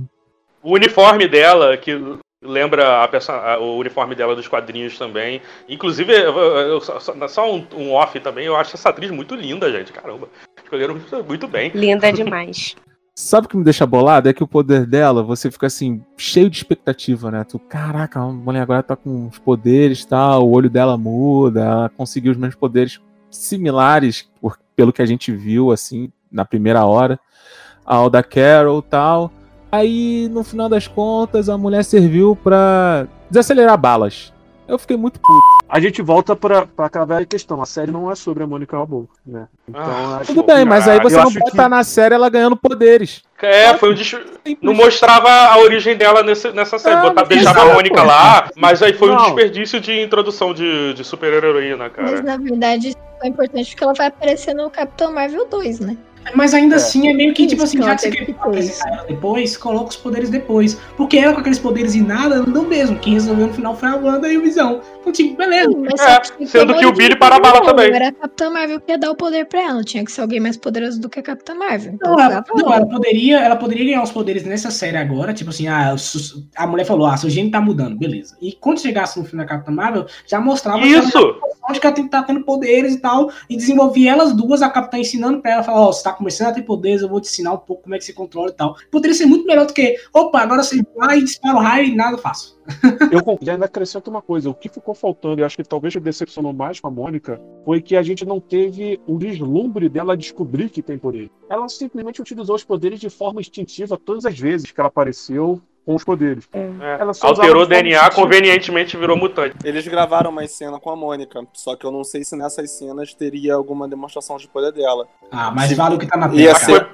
ia ser nesse episódio mesmo. Eles iam, acho que envolver a Mônica, a Darcy e os, os gêmeos. Eles iam tentar roubar o livro Nossa. da Agatha quando a. A Darcy ia virar uma super-heroína também. Eu não sei o que ia acontecer, mas tipo, eles iam lá pegar o livro enquanto a Agatha tava com a Wanda. Eles Sim, iam sim. tentar roubar o livro e o, aquele coelho tava de guarda. É, aquele coelho era algum demônio lá da Agatha e ia ter uma luta entre eles lá. Eles gravaram essa cena, só que eles falaram que devido à pandemia eles cortaram porque pra editar. Não deu tempo de e- editar, É. de editar os efeitos especiais. Isso. Eu achei compreensível, sim, a, a atitude da Mônica, apesar de que ela poderia ter feito mais coisas, mas eu achei ela um- com uma atitude muito militar, assim, de proteção mesmo, de olhar o que, que tá acontecendo, observar e ver o que, que pode fazer, sabe? Eu achei que ela Não fez foi isso não, ela queria virar mutante, ela, que- ela a Darcy avisou pra ela, ó, não entra, vai alterar seu DNA. Aí só que quando no universo Marvel convenientemente alterar o DNA e ganhar poderes, ela foi lá, pô, vou perder essa. É, Ela já tinha visto que o Hulk deu certo, porque não ia dar pra E outra, co é, e outra coisa, foi, foi essa parada aí que fez a gente ficar pensando que aquela galera toda que tava lá dentro da, da Rex, dentro do Westview, ia acabar sendo a introdução dos mutantes desse universo também. Porque a Wanda. Então, essa foi, a discussão, essa foi a discussão que a gente teve. Que a gente tava Sim, a Wanda que- com esse poder a joia da mente, que é o poder de despertar o gene mutante latente, que foi isso que fala no oitavo episódio, a gente ficou imaginando que ia, ia acontecer isso com aquela galera ali também. Claro que foi a decepção nossa de teoria que a gente criou, óbvio, mas aconteceu isso com a Mônica também. E aí a gente vai pro oitavo episódio, onde eles mostram isso, exatamente o que a gente estava pensando, né? Que era a teoria, tipo, será que a, a joia despertou o gene latente da Wanda? Aí eles vão lá e, e tipo, não deixam claro, né? Não, não confirmam com, com, as palavras, mas fazem a gente ficar louco com isso e não, não deu em nada essa história no final. Sim, que, que seria uma referência à Dinastia M, só que o inverso. Em vez de não humor mutantes, ia criar os mutantes.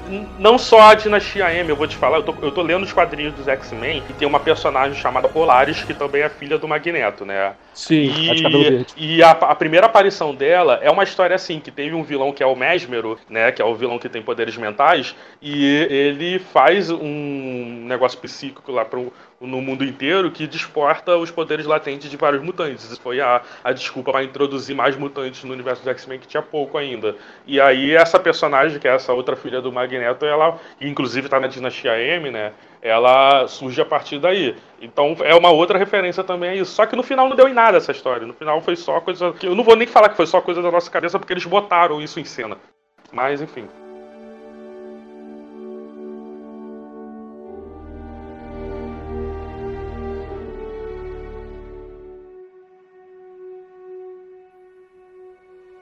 Então, no final do sétimo, tem a grande revelação da Agatha, super legal, assim, né, foi, foi, que ela tem aquela música ela, e, que fala que foi ela e mais ninguém, mas não foi ela, gente, no final foi a Wanda mesmo. Eu fiquei imaginando, pô, todos aqueles questionamentos que estavam fazendo lá sobre, ah, será que é Mephisto, pesadelo? Não, é a Agatha e mais ninguém. Não, mas não era a Agatha, não sabia de nada que estava acontecendo ali também, poxa.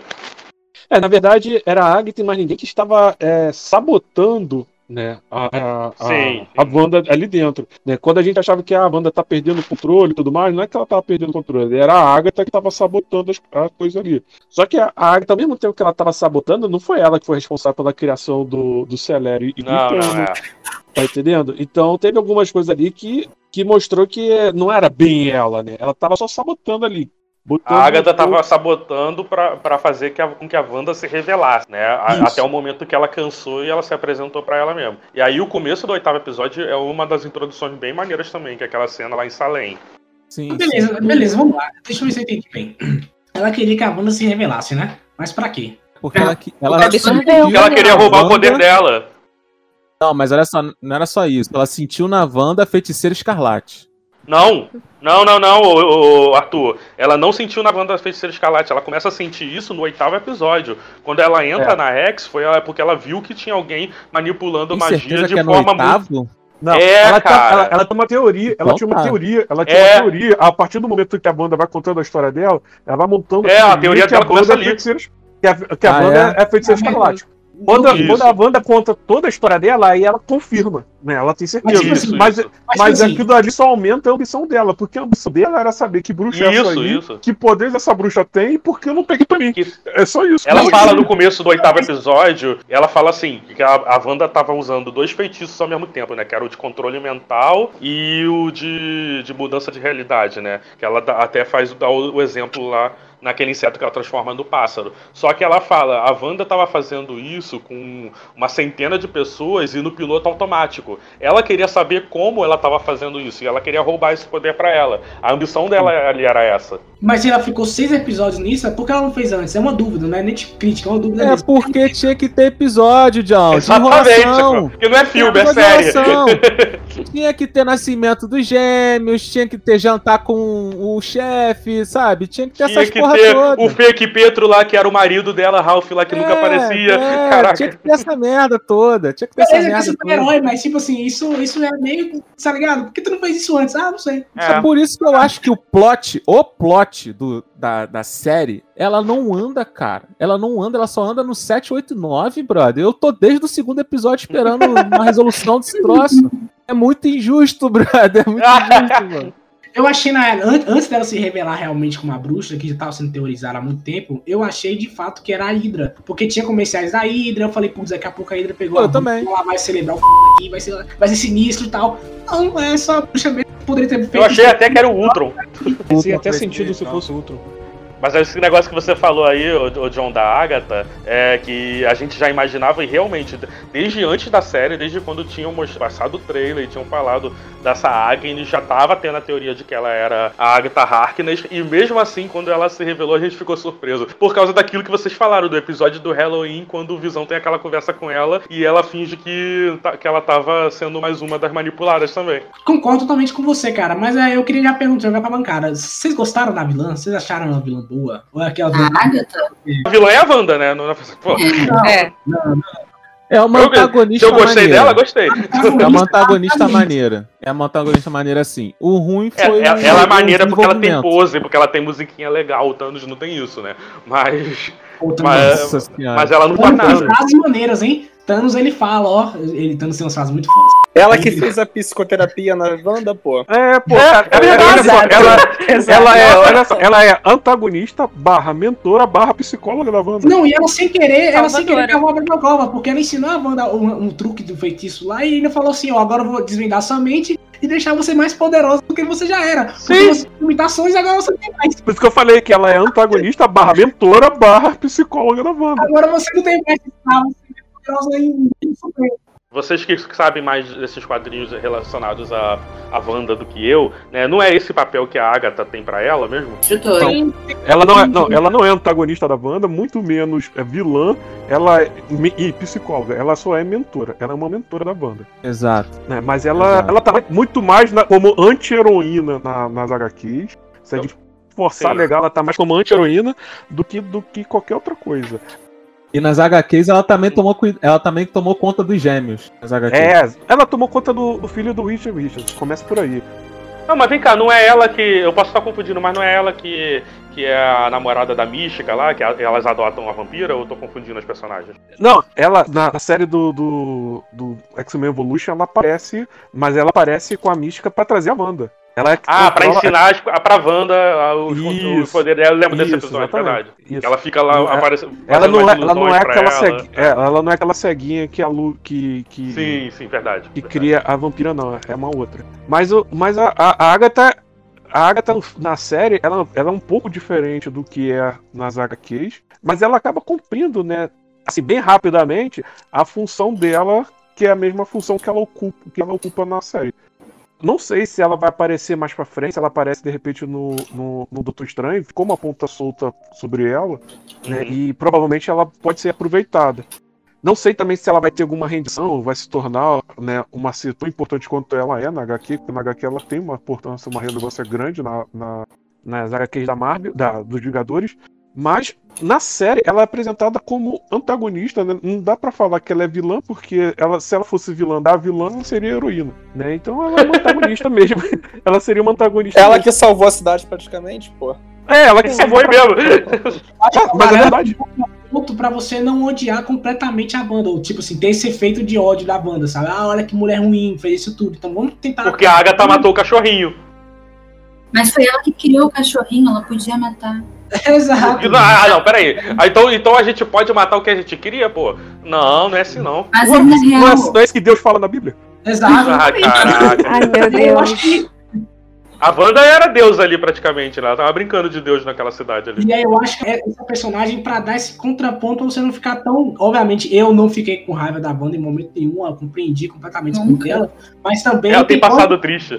é, mas pode ter pessoas que vão olhar e falar, olha que mulher otária dos Vingadores aí. Então eles fizeram isso pra dar aquela amenizada melhorzinha, né? Falar, ó, talvez ela, ela tem problema, gente. Ela só é uma pessoa problemática, sabe? Ela não é mal, mal como dizem por aí, sabe? mas, é toda, mas a maioria das construções dos vilões da Marvel, inclusive o Thanos, tem essa pegada Sim. de que nenhum deles nasce mal, eles se tornaram mal. Não, é exatamente isso, né? O Loki é o irmãozinho rejeitado. O Thanos é. é- tem um- uma, uma filosofia deturpada, né? De justiça, né? O O- Ultron abriu a internet, então justificava. é, exatamente. O Ultron. é o- então, É, Gente, é. falando em Ultron, o Visão Branco tava com a voz do James Spader. Não. Que na hora, na hora que ele falou, eu pensei que Ah, era o Ultron falando. Inclusive, o James Spader Tava, tava tá, assim. tá no elenco aqui, se você.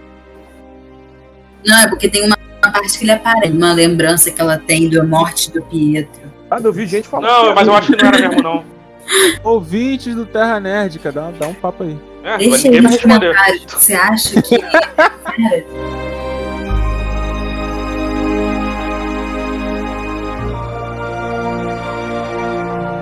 Se eu, eu fui perguntei lá nos stories da Terranética se alguém tinha alguma pergunta sobre, sobre a série, sobre o episódio final. Teve uma pergunta do arroba dublagem dos anos que falou assim: no final pode ter alguma referência a Doutor Estranho no multiverso da loucura? E aí, o que vocês acham disso aí? Pós-créditos do episódio 9, que eu acho que é isso que ele tá falando. É, é É, exatamente porque no aí. final da série não tem nada, é só no pós-crédito que a gente tem algumas É. referências aí. né? A gente tem referência aí, de repente, ao filme da, da Capitã Marvel, né? Que é a, a primeira cena pós-crédito, né? Capitã Marvel 2. Pode ser, de repente pode ser até Homem-Aranha, não sei se vai aparecer escuro no Homem-Aranha, acho que não. Mas ficou ali, ficou uma pontação da jogada no ar que vai ser aproveitada. Eu vi que a Elizabeth. Olsen tá pra aparecer no Homem-Aranha 3. Não sei se é verdade. Então, então a gente tem aí Pô, essa mas- questão. Agora, a segunda cena pós-crédito ficou uma coisa interessante porque ela, ela estudando o livro do caos, né, ela usa a mesma técnica que o, o Doutor Estranho usa, né, que é de estudar pela projeção astral. Só que o Doutor Estranho Isso. usa quando ele tá dormindo. É, né, o- e aí quando ele tá dormindo. Eu não entendi o que, que ela tava fazendo. Por exemplo, ela mostra que ela tá fazendo isso acordada, tipo, Acordada? Isso é, isso é onipresença pra mim. Ela Ou seja, ela tava com duas almas ali. Ou, ou o corpo, ela Exatamente. deixou o corpo no, no piloto automático. mas eu acho que não é alma, sei. não. É. Acho que não é alma, não. Acho que é corpo físico. Então, Acho então seria, ali seria mesmo. exatamente, seria exatamente o que Pode o Dr. Manhattan faz. Tá entendendo? A gente vê muito o Dr. É. Manhattan fazendo isso, na, que é onipresença. Isso é uma forma de onipresença. Essa seria uma referência ao Doutor Estranho. De repente, até aquelas que- questões que a gente falou, de repente, pode ter o Doutor Estranho, pode ter gravado alguma cena e foi cortado. Pode ter aparecido, de repente era pra aparecer ele ali ensinando ela. Então, eu ouvi gênero. falar que teria essa cena, né, Doutor Estranho, aí cortaram. É. E aquela cena dela buscando visão, eu também soube que seria uma cena do Ultimato, mas que cortaram porque o filme já é gigante, e aí pararam, vamos fazer isso pra série dela, e jogaram pra série dela. Ah, série- Ma- mas nessa legal. Isso é parte- interessante, isso é falando, interessante. gente. É a, a Marvel falando, tua mãe é minha. Tá ligado? Uma referência clara, assim, visual, é, o for- é como a Wanda está folheando o livro enquanto tá aprendendo. Sim, que é sim, muito sim, similar sim, de muito quando parecido, o, o estranho estava viajando pelos multiversos para ver qual as chances que eles tinham de derrotar o Thanos. Verdade. Mas ela, ela não escuta, ela não escuta a voz do filho dela? Igual. A posição Escuta. da mão, a o, o pé. Sim, eu acho que a pergunta do, ser. do dublagem, eu acho que foi exatamente isso. Essa cena final mesmo. Então, Ela escuta a voz do filho favorito dela. É, essa é a única cena que lembra a gente ali alguma coisa do Doutor Estranho, né? E talvez. Não, não, tem outra referência também. Que é quando a Agatha fala pra ela que a feiticeira escarlate tem um poder superior ao do Mago Supremo. É verdade, também tem essa. mas isso era meio que fato, né? É, mas não tinha sido confirmado no É. universo cinemático da Marvel ainda. mais, ou- é, mais ou menos, mais ou menos. Assim, pra ser bem sincero, em termos de magia, eu acho que era mais forte. Mas se o Doutor Estranho tivesse ali a pedra do, do tempo, a joia do tempo, com uma joia definida do tempo, eu acho que é muito difícil a, a, a feiticeira conseguir tancar ele. Mas ele não tem mais, então eu acho que ela fica mais forte por causa disso. Mas o Mago Supremo da Terra sempre teve a joia do tempo, pelo que é, é explicado. Eu acho importante falar que nesse, nessa cena dela lendo o livro, ela, ela começa a ter meio que tipo flashbacks, ou não sei se pode ser visões do futuro dos filhos dela, né? Então isso ainda tá lá. Ela ainda tá com esse trauma. Ela pode ter se superado no caso, tipo assim, ah, beleza, essa ideia aqui eu vou. Não deu muito O certo. Visão e os filhos dela ainda existem na mente dela. É, eu vou viajar de uma forma que o nego vai ficar puto, mas eu acho que essa pode ser a única vez que o Mephisto de fato apareceu. Não, Ah, não, não, ela tá lendo, para. ela tá- é, mas ela tá lendo o livro do caos, e o livro do caos mexe com a sua mente. Ela tá lendo Então, o livro o fato- do cara, mas ela não é o cara, pô. Não, Não, ela não é o cara, mas aquele livro, aquele livro, é, olha só, o, o Dark Hold, o Dark Hold no, na- nas HQs, ele funciona exatamente como o anel do Senhor dos Anéis. Exato. Toda vez que você usa ele, ele usa você também, entendeu? Hum. E você vai ficando cada vez mais doidão enquanto você tá usando aquilo. E Ou ela seja, tá mais motivo pra Wanda ficar desequilibrada. Ai. Exatamente, e ela tá utilizando justamente a técnica do, do Doutor Estranho pra utilizar aquilo ali de forma frenética, sei lá, 24 horas por dia, não sei quanto tempo ela tá usando. Então ela já tá muito perturbada. Então eu acredito sim que aquelas vozes ali pode ser sim o, Mephisto falando com ela pra poder desencadear. Ou pode ser o pesadelo, que é o cara Porque- que pode ser o não do Doutor É, Estranho ou pode ser, exatamente, ou É pode ser o, o, Kong, né, que é o, o, o cara que escreveu o livro do caos. que também é um demônio bizarrão lá e é um dos vilões sinistros da banda. Você acha que a história É. do Doutor Estranho 2 pode ser ela procurando o filho dela? Não, eu acho que eu acho Pode que ser uma a- forma a- dela ser introduzida, sim. Não, eu acho que a história do Doutor Estranho vai ser com ela sendo vilã, mas aí não como foi na série. Não, ela não. já sendo uma vilã manipulada. Eu Não, acho que aí vai não. ser isso. Eu acho que é essa que é a minha aposta pra ela. Pra mim seria legal uma parada meio tipo Star Wars, sabe? Então ele com ele vai atrás dela, fala, Wanda, eu vou te ensinar, e ela cai pro lado negro, sabe? Mas no final ela volta. Ah, sabe? não, não, gente, para com isso, esquece essa merda. Seria bacana, cara. Sabe o que eu acho interessante? Porque eu acho isso? Porque assim, quem lê os quadrinhos, eu não sei, muita gente percebeu. Mas quando ela começa a ter aquela roupa inteira dela e aquela luz brilhando nela, cara, me lembrou muito Fênix Negra, cara. Eu não sei porquê, me lembrou Então, muito. Então faz com a droga da Fênix. Negra, caraca. Eu lembro que eu vamos virei pro Matheus no. WhatsApp e falei, meu, por que que botaram a Fênix lá? Aí depois não era Fênix. Aí de repente, meu Deus, a Fênix Negra. Você não tem ideia de quanto é perigosa. Você devia ser um mito. Um ser capaz de criação espontânea. Isso é magia do caos, Wanda. O que faz de você a feiticeira escarlate? Douglas, em falar em episódio 9, eu, quando eu comecei o episódio 9, é daqueles. É, Previously on WandaVision, tá ligado? Aí eu falei Sim. assim, putz, ela vai usar a runa, mano. Porque os caras focaram na Agnes falando da runa, tá ligado? Eu falei, putz, ela vai usar a Ah, runa. Sim, eu também reparei. E vocês perceberam que uma das runas era a dinastia M? Não. Era a, Não. a runa É, a é o runa M, da, o M da dinastia M, parece mesmo. da casa de Magnus, era.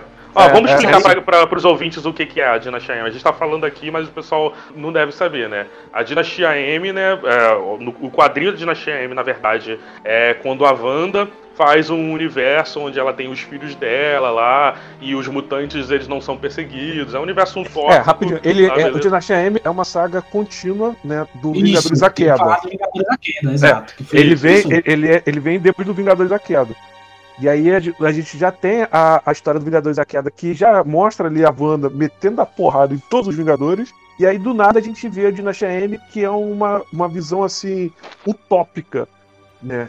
E aí vai seguindo. E o nome é. Dinastia M, na verdade, né? A, a casa de M, a casa de Magnus, que é a, a família do Magneto sendo os reis ali de Genosha, né? Então tem a família que é o Magneto, a Wanda, o Petro, a. e a Polaris. A Polaris também tá presente. Eu, eu, eu, eu pensei em até que o Visão fazia parte da, da casa de Magnus, mas enfim, o símbolo da casa de Magnus aparece, é, é uma daquelas runas lá.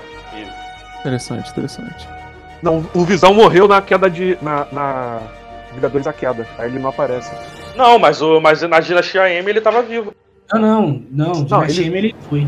É, ele não tá vivo, entendeu? Ele tra- ela trouxe ele de volta do mesmo jeito como ela traz, sei Então, lá, o sim. do, do, do Peter.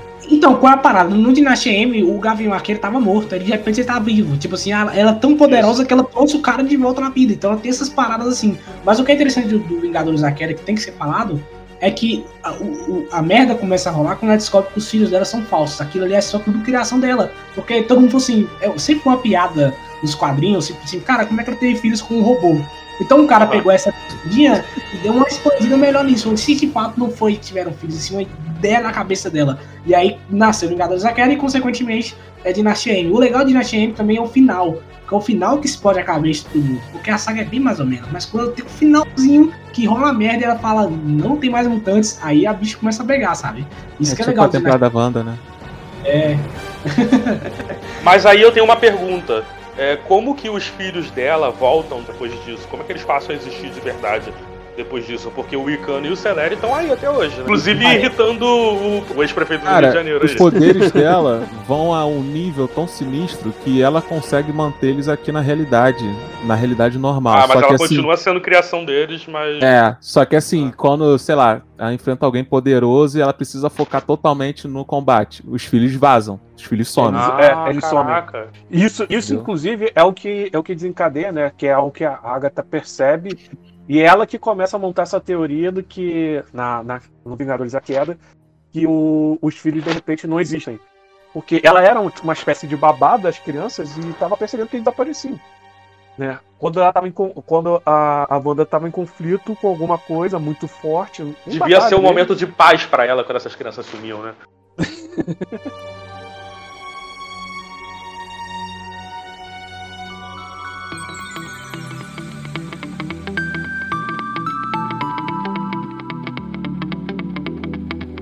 queria falar mais do último episódio, já tem muita coisa para falar do último e do oitavo episódio também. E falar do que. O, o que essa série tá deixando aí pro futuro da Marvel, né? Porque a gente achou que é, teria, teria o final da série né, algo talvez oposto ao que acontece no quadrinho da Dinastia M, né, quando no quadrinho ela fala, ah, não vai ter mais mutantes, e ela vai, e a gente estava achando que na série ela ia criar os mutantes a partir daí, e que a série do Falcão e Soldado Invernal seria eles perseguindo os mutantes, talvez, não sei, né, mas não, não, não era nada disso, e eu acho que a gente já falou tudo o que, que pode parecer de consequência de WandaVision aí, já disseram que não vai ter uma segunda temporada, então não esperem continuação dessa história em outra temporada de WandaVision, né? A gente, isso, a WandaVision, como eles falaram, vai ser uma série para introduzir a fase 4 da Marvel, e aí você vem aí Doutor Estranho 2, enfim. Mas eu quero dar um espaço para cada um aqui para fazer os agradecimentos ou até mandar pro pessoal que está ouvindo alguma referência que, que falta falar, ou sobre algum podcast, algum site, algum trabalho que vocês têm. Ah, show de bola. É, eu só gostaria de dizer que WandaVision olhou para todas aquelas séries que tinha na Netflix da Marvel e falou: não vou enrolar tanto, mas também. É. E se quiser ver eu falando mais merda, porque eu vi falando merda. Chega lá no Calcast, cara, podcast lá que eu tenho com um parceiro, o Matheus já colou lá, queria que os outros participantes daqui colassem lá também. E a gente fica falando de coisas mundanas da vida, sem especulação de Marvel até agora, mas só é, pra vocês tá terem uma ideia, né? A, o podcast da Terra Nédica, a gente com a, zo, com a zoeira, com, com, as piadas que a gente já fez aqui, é sério. É, aqui é sério. Agora, se você quer a zoeira de verdade, vai lá no Calcast. Ia lá, mano. Lá, lá, é, lá é sem escrúpulos. É, é, até peço desculpas aí pro editor, editor palavrão tá no, no, no, sangue do carioca, perdão, cara. E qualquer coisa, brother, brota lá, tem qualquer mídia que você quiser procurar, só bota lá Caocast e no procurando no título, você vê o episódio que mais combina com você, escuta e compartilha com três amiguinhos. É tipo Instagram, né? Instagramer. Curte e compartilha. Mas é isso. Obrigado aí de novo pela, pelo convite, pelo papo. E pode ter certeza que a gente vai encerrar aqui e vai ver o Big Brother. Então, eu queria agradecer o convite, muito obrigado, é sempre bom gravar com vocês. Uh, ah, para quem quer conhecer o que eu faço na internet, vão lá no creditfinais.com.br e você vai achar tudo que eu faço, né? Os podcasts, alguns artigos que eu escrevo de vez em quando. Então tem lá muito podcast bacana, a gente fala sobre músicas, séries, animes, filmes. A gente também já falou de vários filmes da Marvel. Então vão lá escutar que tem um playlist legal e vai ter nosso podcast sobre WandaVision também. Então depois se quiserem ver outras opiniões, já que você tá no hype WandaVision, vai lá escutar também. E eu queria dizer que WandaVision é muito bom, mas ainda assim eu acho Demolidor a melhor série da Marvel. Eu ainda acho Demolidor maravilha. Mas WandaVision é muito bom e abriu um caminho assim maravilhoso pro universo da Marvel. E, principalmente deu uma respirada, né? Que chega de filmes, né? Vamos ver uma coisa mais diferente, vamos ver uma série. Então valeu a pena. É isso. No more movies. No more movies. Rômulo, você quer fazer também? Agradecer a oportunidade. Foi a segunda vez que eu gravei com vocês aqui. A primeira eu fiquei meio tímido, quase não falei. Hoje eu já consegui me soltar mais um pouco. Foi bom ver que teve mais gente que se decepcionou um pouco, embora ainda acho que foi um, embora ainda acho que foi um excelente início de fase. E é isso. Valeu, obrigado. Tamo junto. Isso. Vamos lá. Giovana, você quer falar alguma coisa?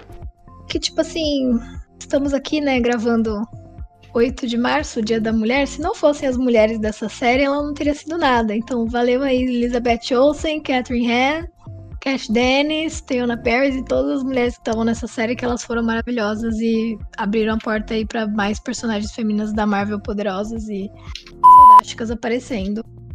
E para deixar também Nerdola um grande abraço. Bom, né, depois de ouvir aqui muito hate pra série, tenho que dizer que. Não, não foi hate, a gente foi imparcial.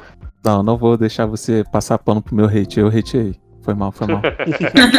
não consigo dizer que não é minha coisa favorita da Marvel. De verdade, foi uma das. Eu sou muito fã do Homem de Ferro, então ser órfão do Homem de Ferro tá sendo difícil, mas a WandaVision conseguiu ocupar um espaço em mim que eu não esperava. E além disso, né, fica aí, galera que tá ouvindo a gente, para acompanhar a Terra Net em todas as coisas, pra gente falar um monte de besteira. Ou não. ultimamente a gente tá realmente abrindo mão da, da, seriedade jornalística que a gente tinha e é isso. Como você falou do Homem de Ferro, a Wanda ri no túmulo do Homem de Ferro. Não, é, assim, gostar da Wanda e gostar do Homem de Ferro é meio contraditório, sem total consciência disso. Mas ela conseguiu ocupar um espaço em mim que eu não imaginava. Assim, essa série realmente veio de um formato diferente, com pouco orçamento. É visível que eles não tinham o orçamento de um filme. E Sim. com um hype meio dividido, mas sim, eu fiquei com uma expectativa alta para as próximas coisas que vão vir do Disney Plus, sem dúvida nenhuma, principalmente a série do Loki. Quando vier a série do Loki, eu volto Isso. aqui para poder exaltar o Loki, porque não tem outro. Isso aí, vai ter, vai ter sobre o Loki. Inclusive, a gente podia, no episódio sobre o Loki, falar sobre toda a franquia do Thor, né? Porque tá vindo um filme novo aí. Cara, eu adorei a série, de verdade. Eu adoro a Marvel, não tem como não gostar, assim, para mim, de, de, alguma coisa da Marvel, assim. Posso criticar várias coisas, mas eu sempre vou gostar de assistir. É, e eu adoro a Wanda também. Também achei que foi um ótimo começo de fase, foi uma série que é, me divertiu bastante. Eu só trago mais informações dos nossos stories, é, da pesquisa que a gente fez, né? Eu perguntei é, o que, que, o pessoal achou do último episódio, né? E por enquanto ainda não acabou o, o Kiss lá, ainda não acabou as perguntas, é, mas por enquanto mais de 60% tá falando que achou o final perfeito. E o resto falou que uh, poderia ser melhor, então. Bom, eu achei a série boa pelo que ela, ela sempre propôs. Também é um ótimo início de, de saga, é uma saga diferente que a gente está vendo que a Marvel está experimentando coisas diferentes, de apenas combate, briga, poderzinho. É, como já citaram, né, a série do Loki ela deve se pegar também uma ideia mais de ficção científica, então ela também deve ser pouco dessa mesmice de poderzinho. Mas antes disso, a gente ainda tem a série do, do Falcão e do Soldado Invernal, que deve, vai agradar aquela galera que tava querendo trocação de porrada, né? Eu acho que é essa série que vai ter mais pancadaria. Ao todo, cara, eu acho que eu só, eu só fico na, um pouco triste porque eu senti que pode ser um pouco, um pouco também da despedida da própria Wanda do universo Marvel. A gente. Eu, eu Cara, eu também senti assim. isso. É, eu acho que ela de repente vai aparecer só do Doutor Estranho e talvez seja o fim da saga dela. Né? Então isso me deixou um pouco triste, né? Por causa da dela, né? Por causa da Wanda, que a gente acabou se apegando, pode ser né, o encerramento dela, o Visão também deve também estar tá se encerrando. Então a gente, eu estou nessa expectativa para ver como é que vai ser as próximas aparições dela, torcendo que a gente não fique órfão como estamos do Homem de Ferro. Isso mesmo, eu também senti isso, inclusive porque né, não tem muitos clássicos envolvendo a, a Wanda, a não ser essa história, né? É claro que ela pode ter muito mais participação, principalmente porque a, a, a Disney já anunciou né, que vai ter mutantes no universo cinemático sim, né? Que eles já estão preparando o filme, então pode ter que ela tenha uma, pode ser que ela tenha uma participação um pouco maior ou talvez algumas participações especiais a partir daí mas eu também senti isso e eu queria agradecer a participação de todo mundo aqui, o pessoal da Terranética e os nossos convidados também. É isso, vamos lá. É, Soldado Invernal e Falcão, próximo casal da Marvel a, ter, a ganhar série aí. Estamos todos na expectativa, vamos falar bem mais sobre isso aí daqui, daqui pra frente. Valeu! Valeu!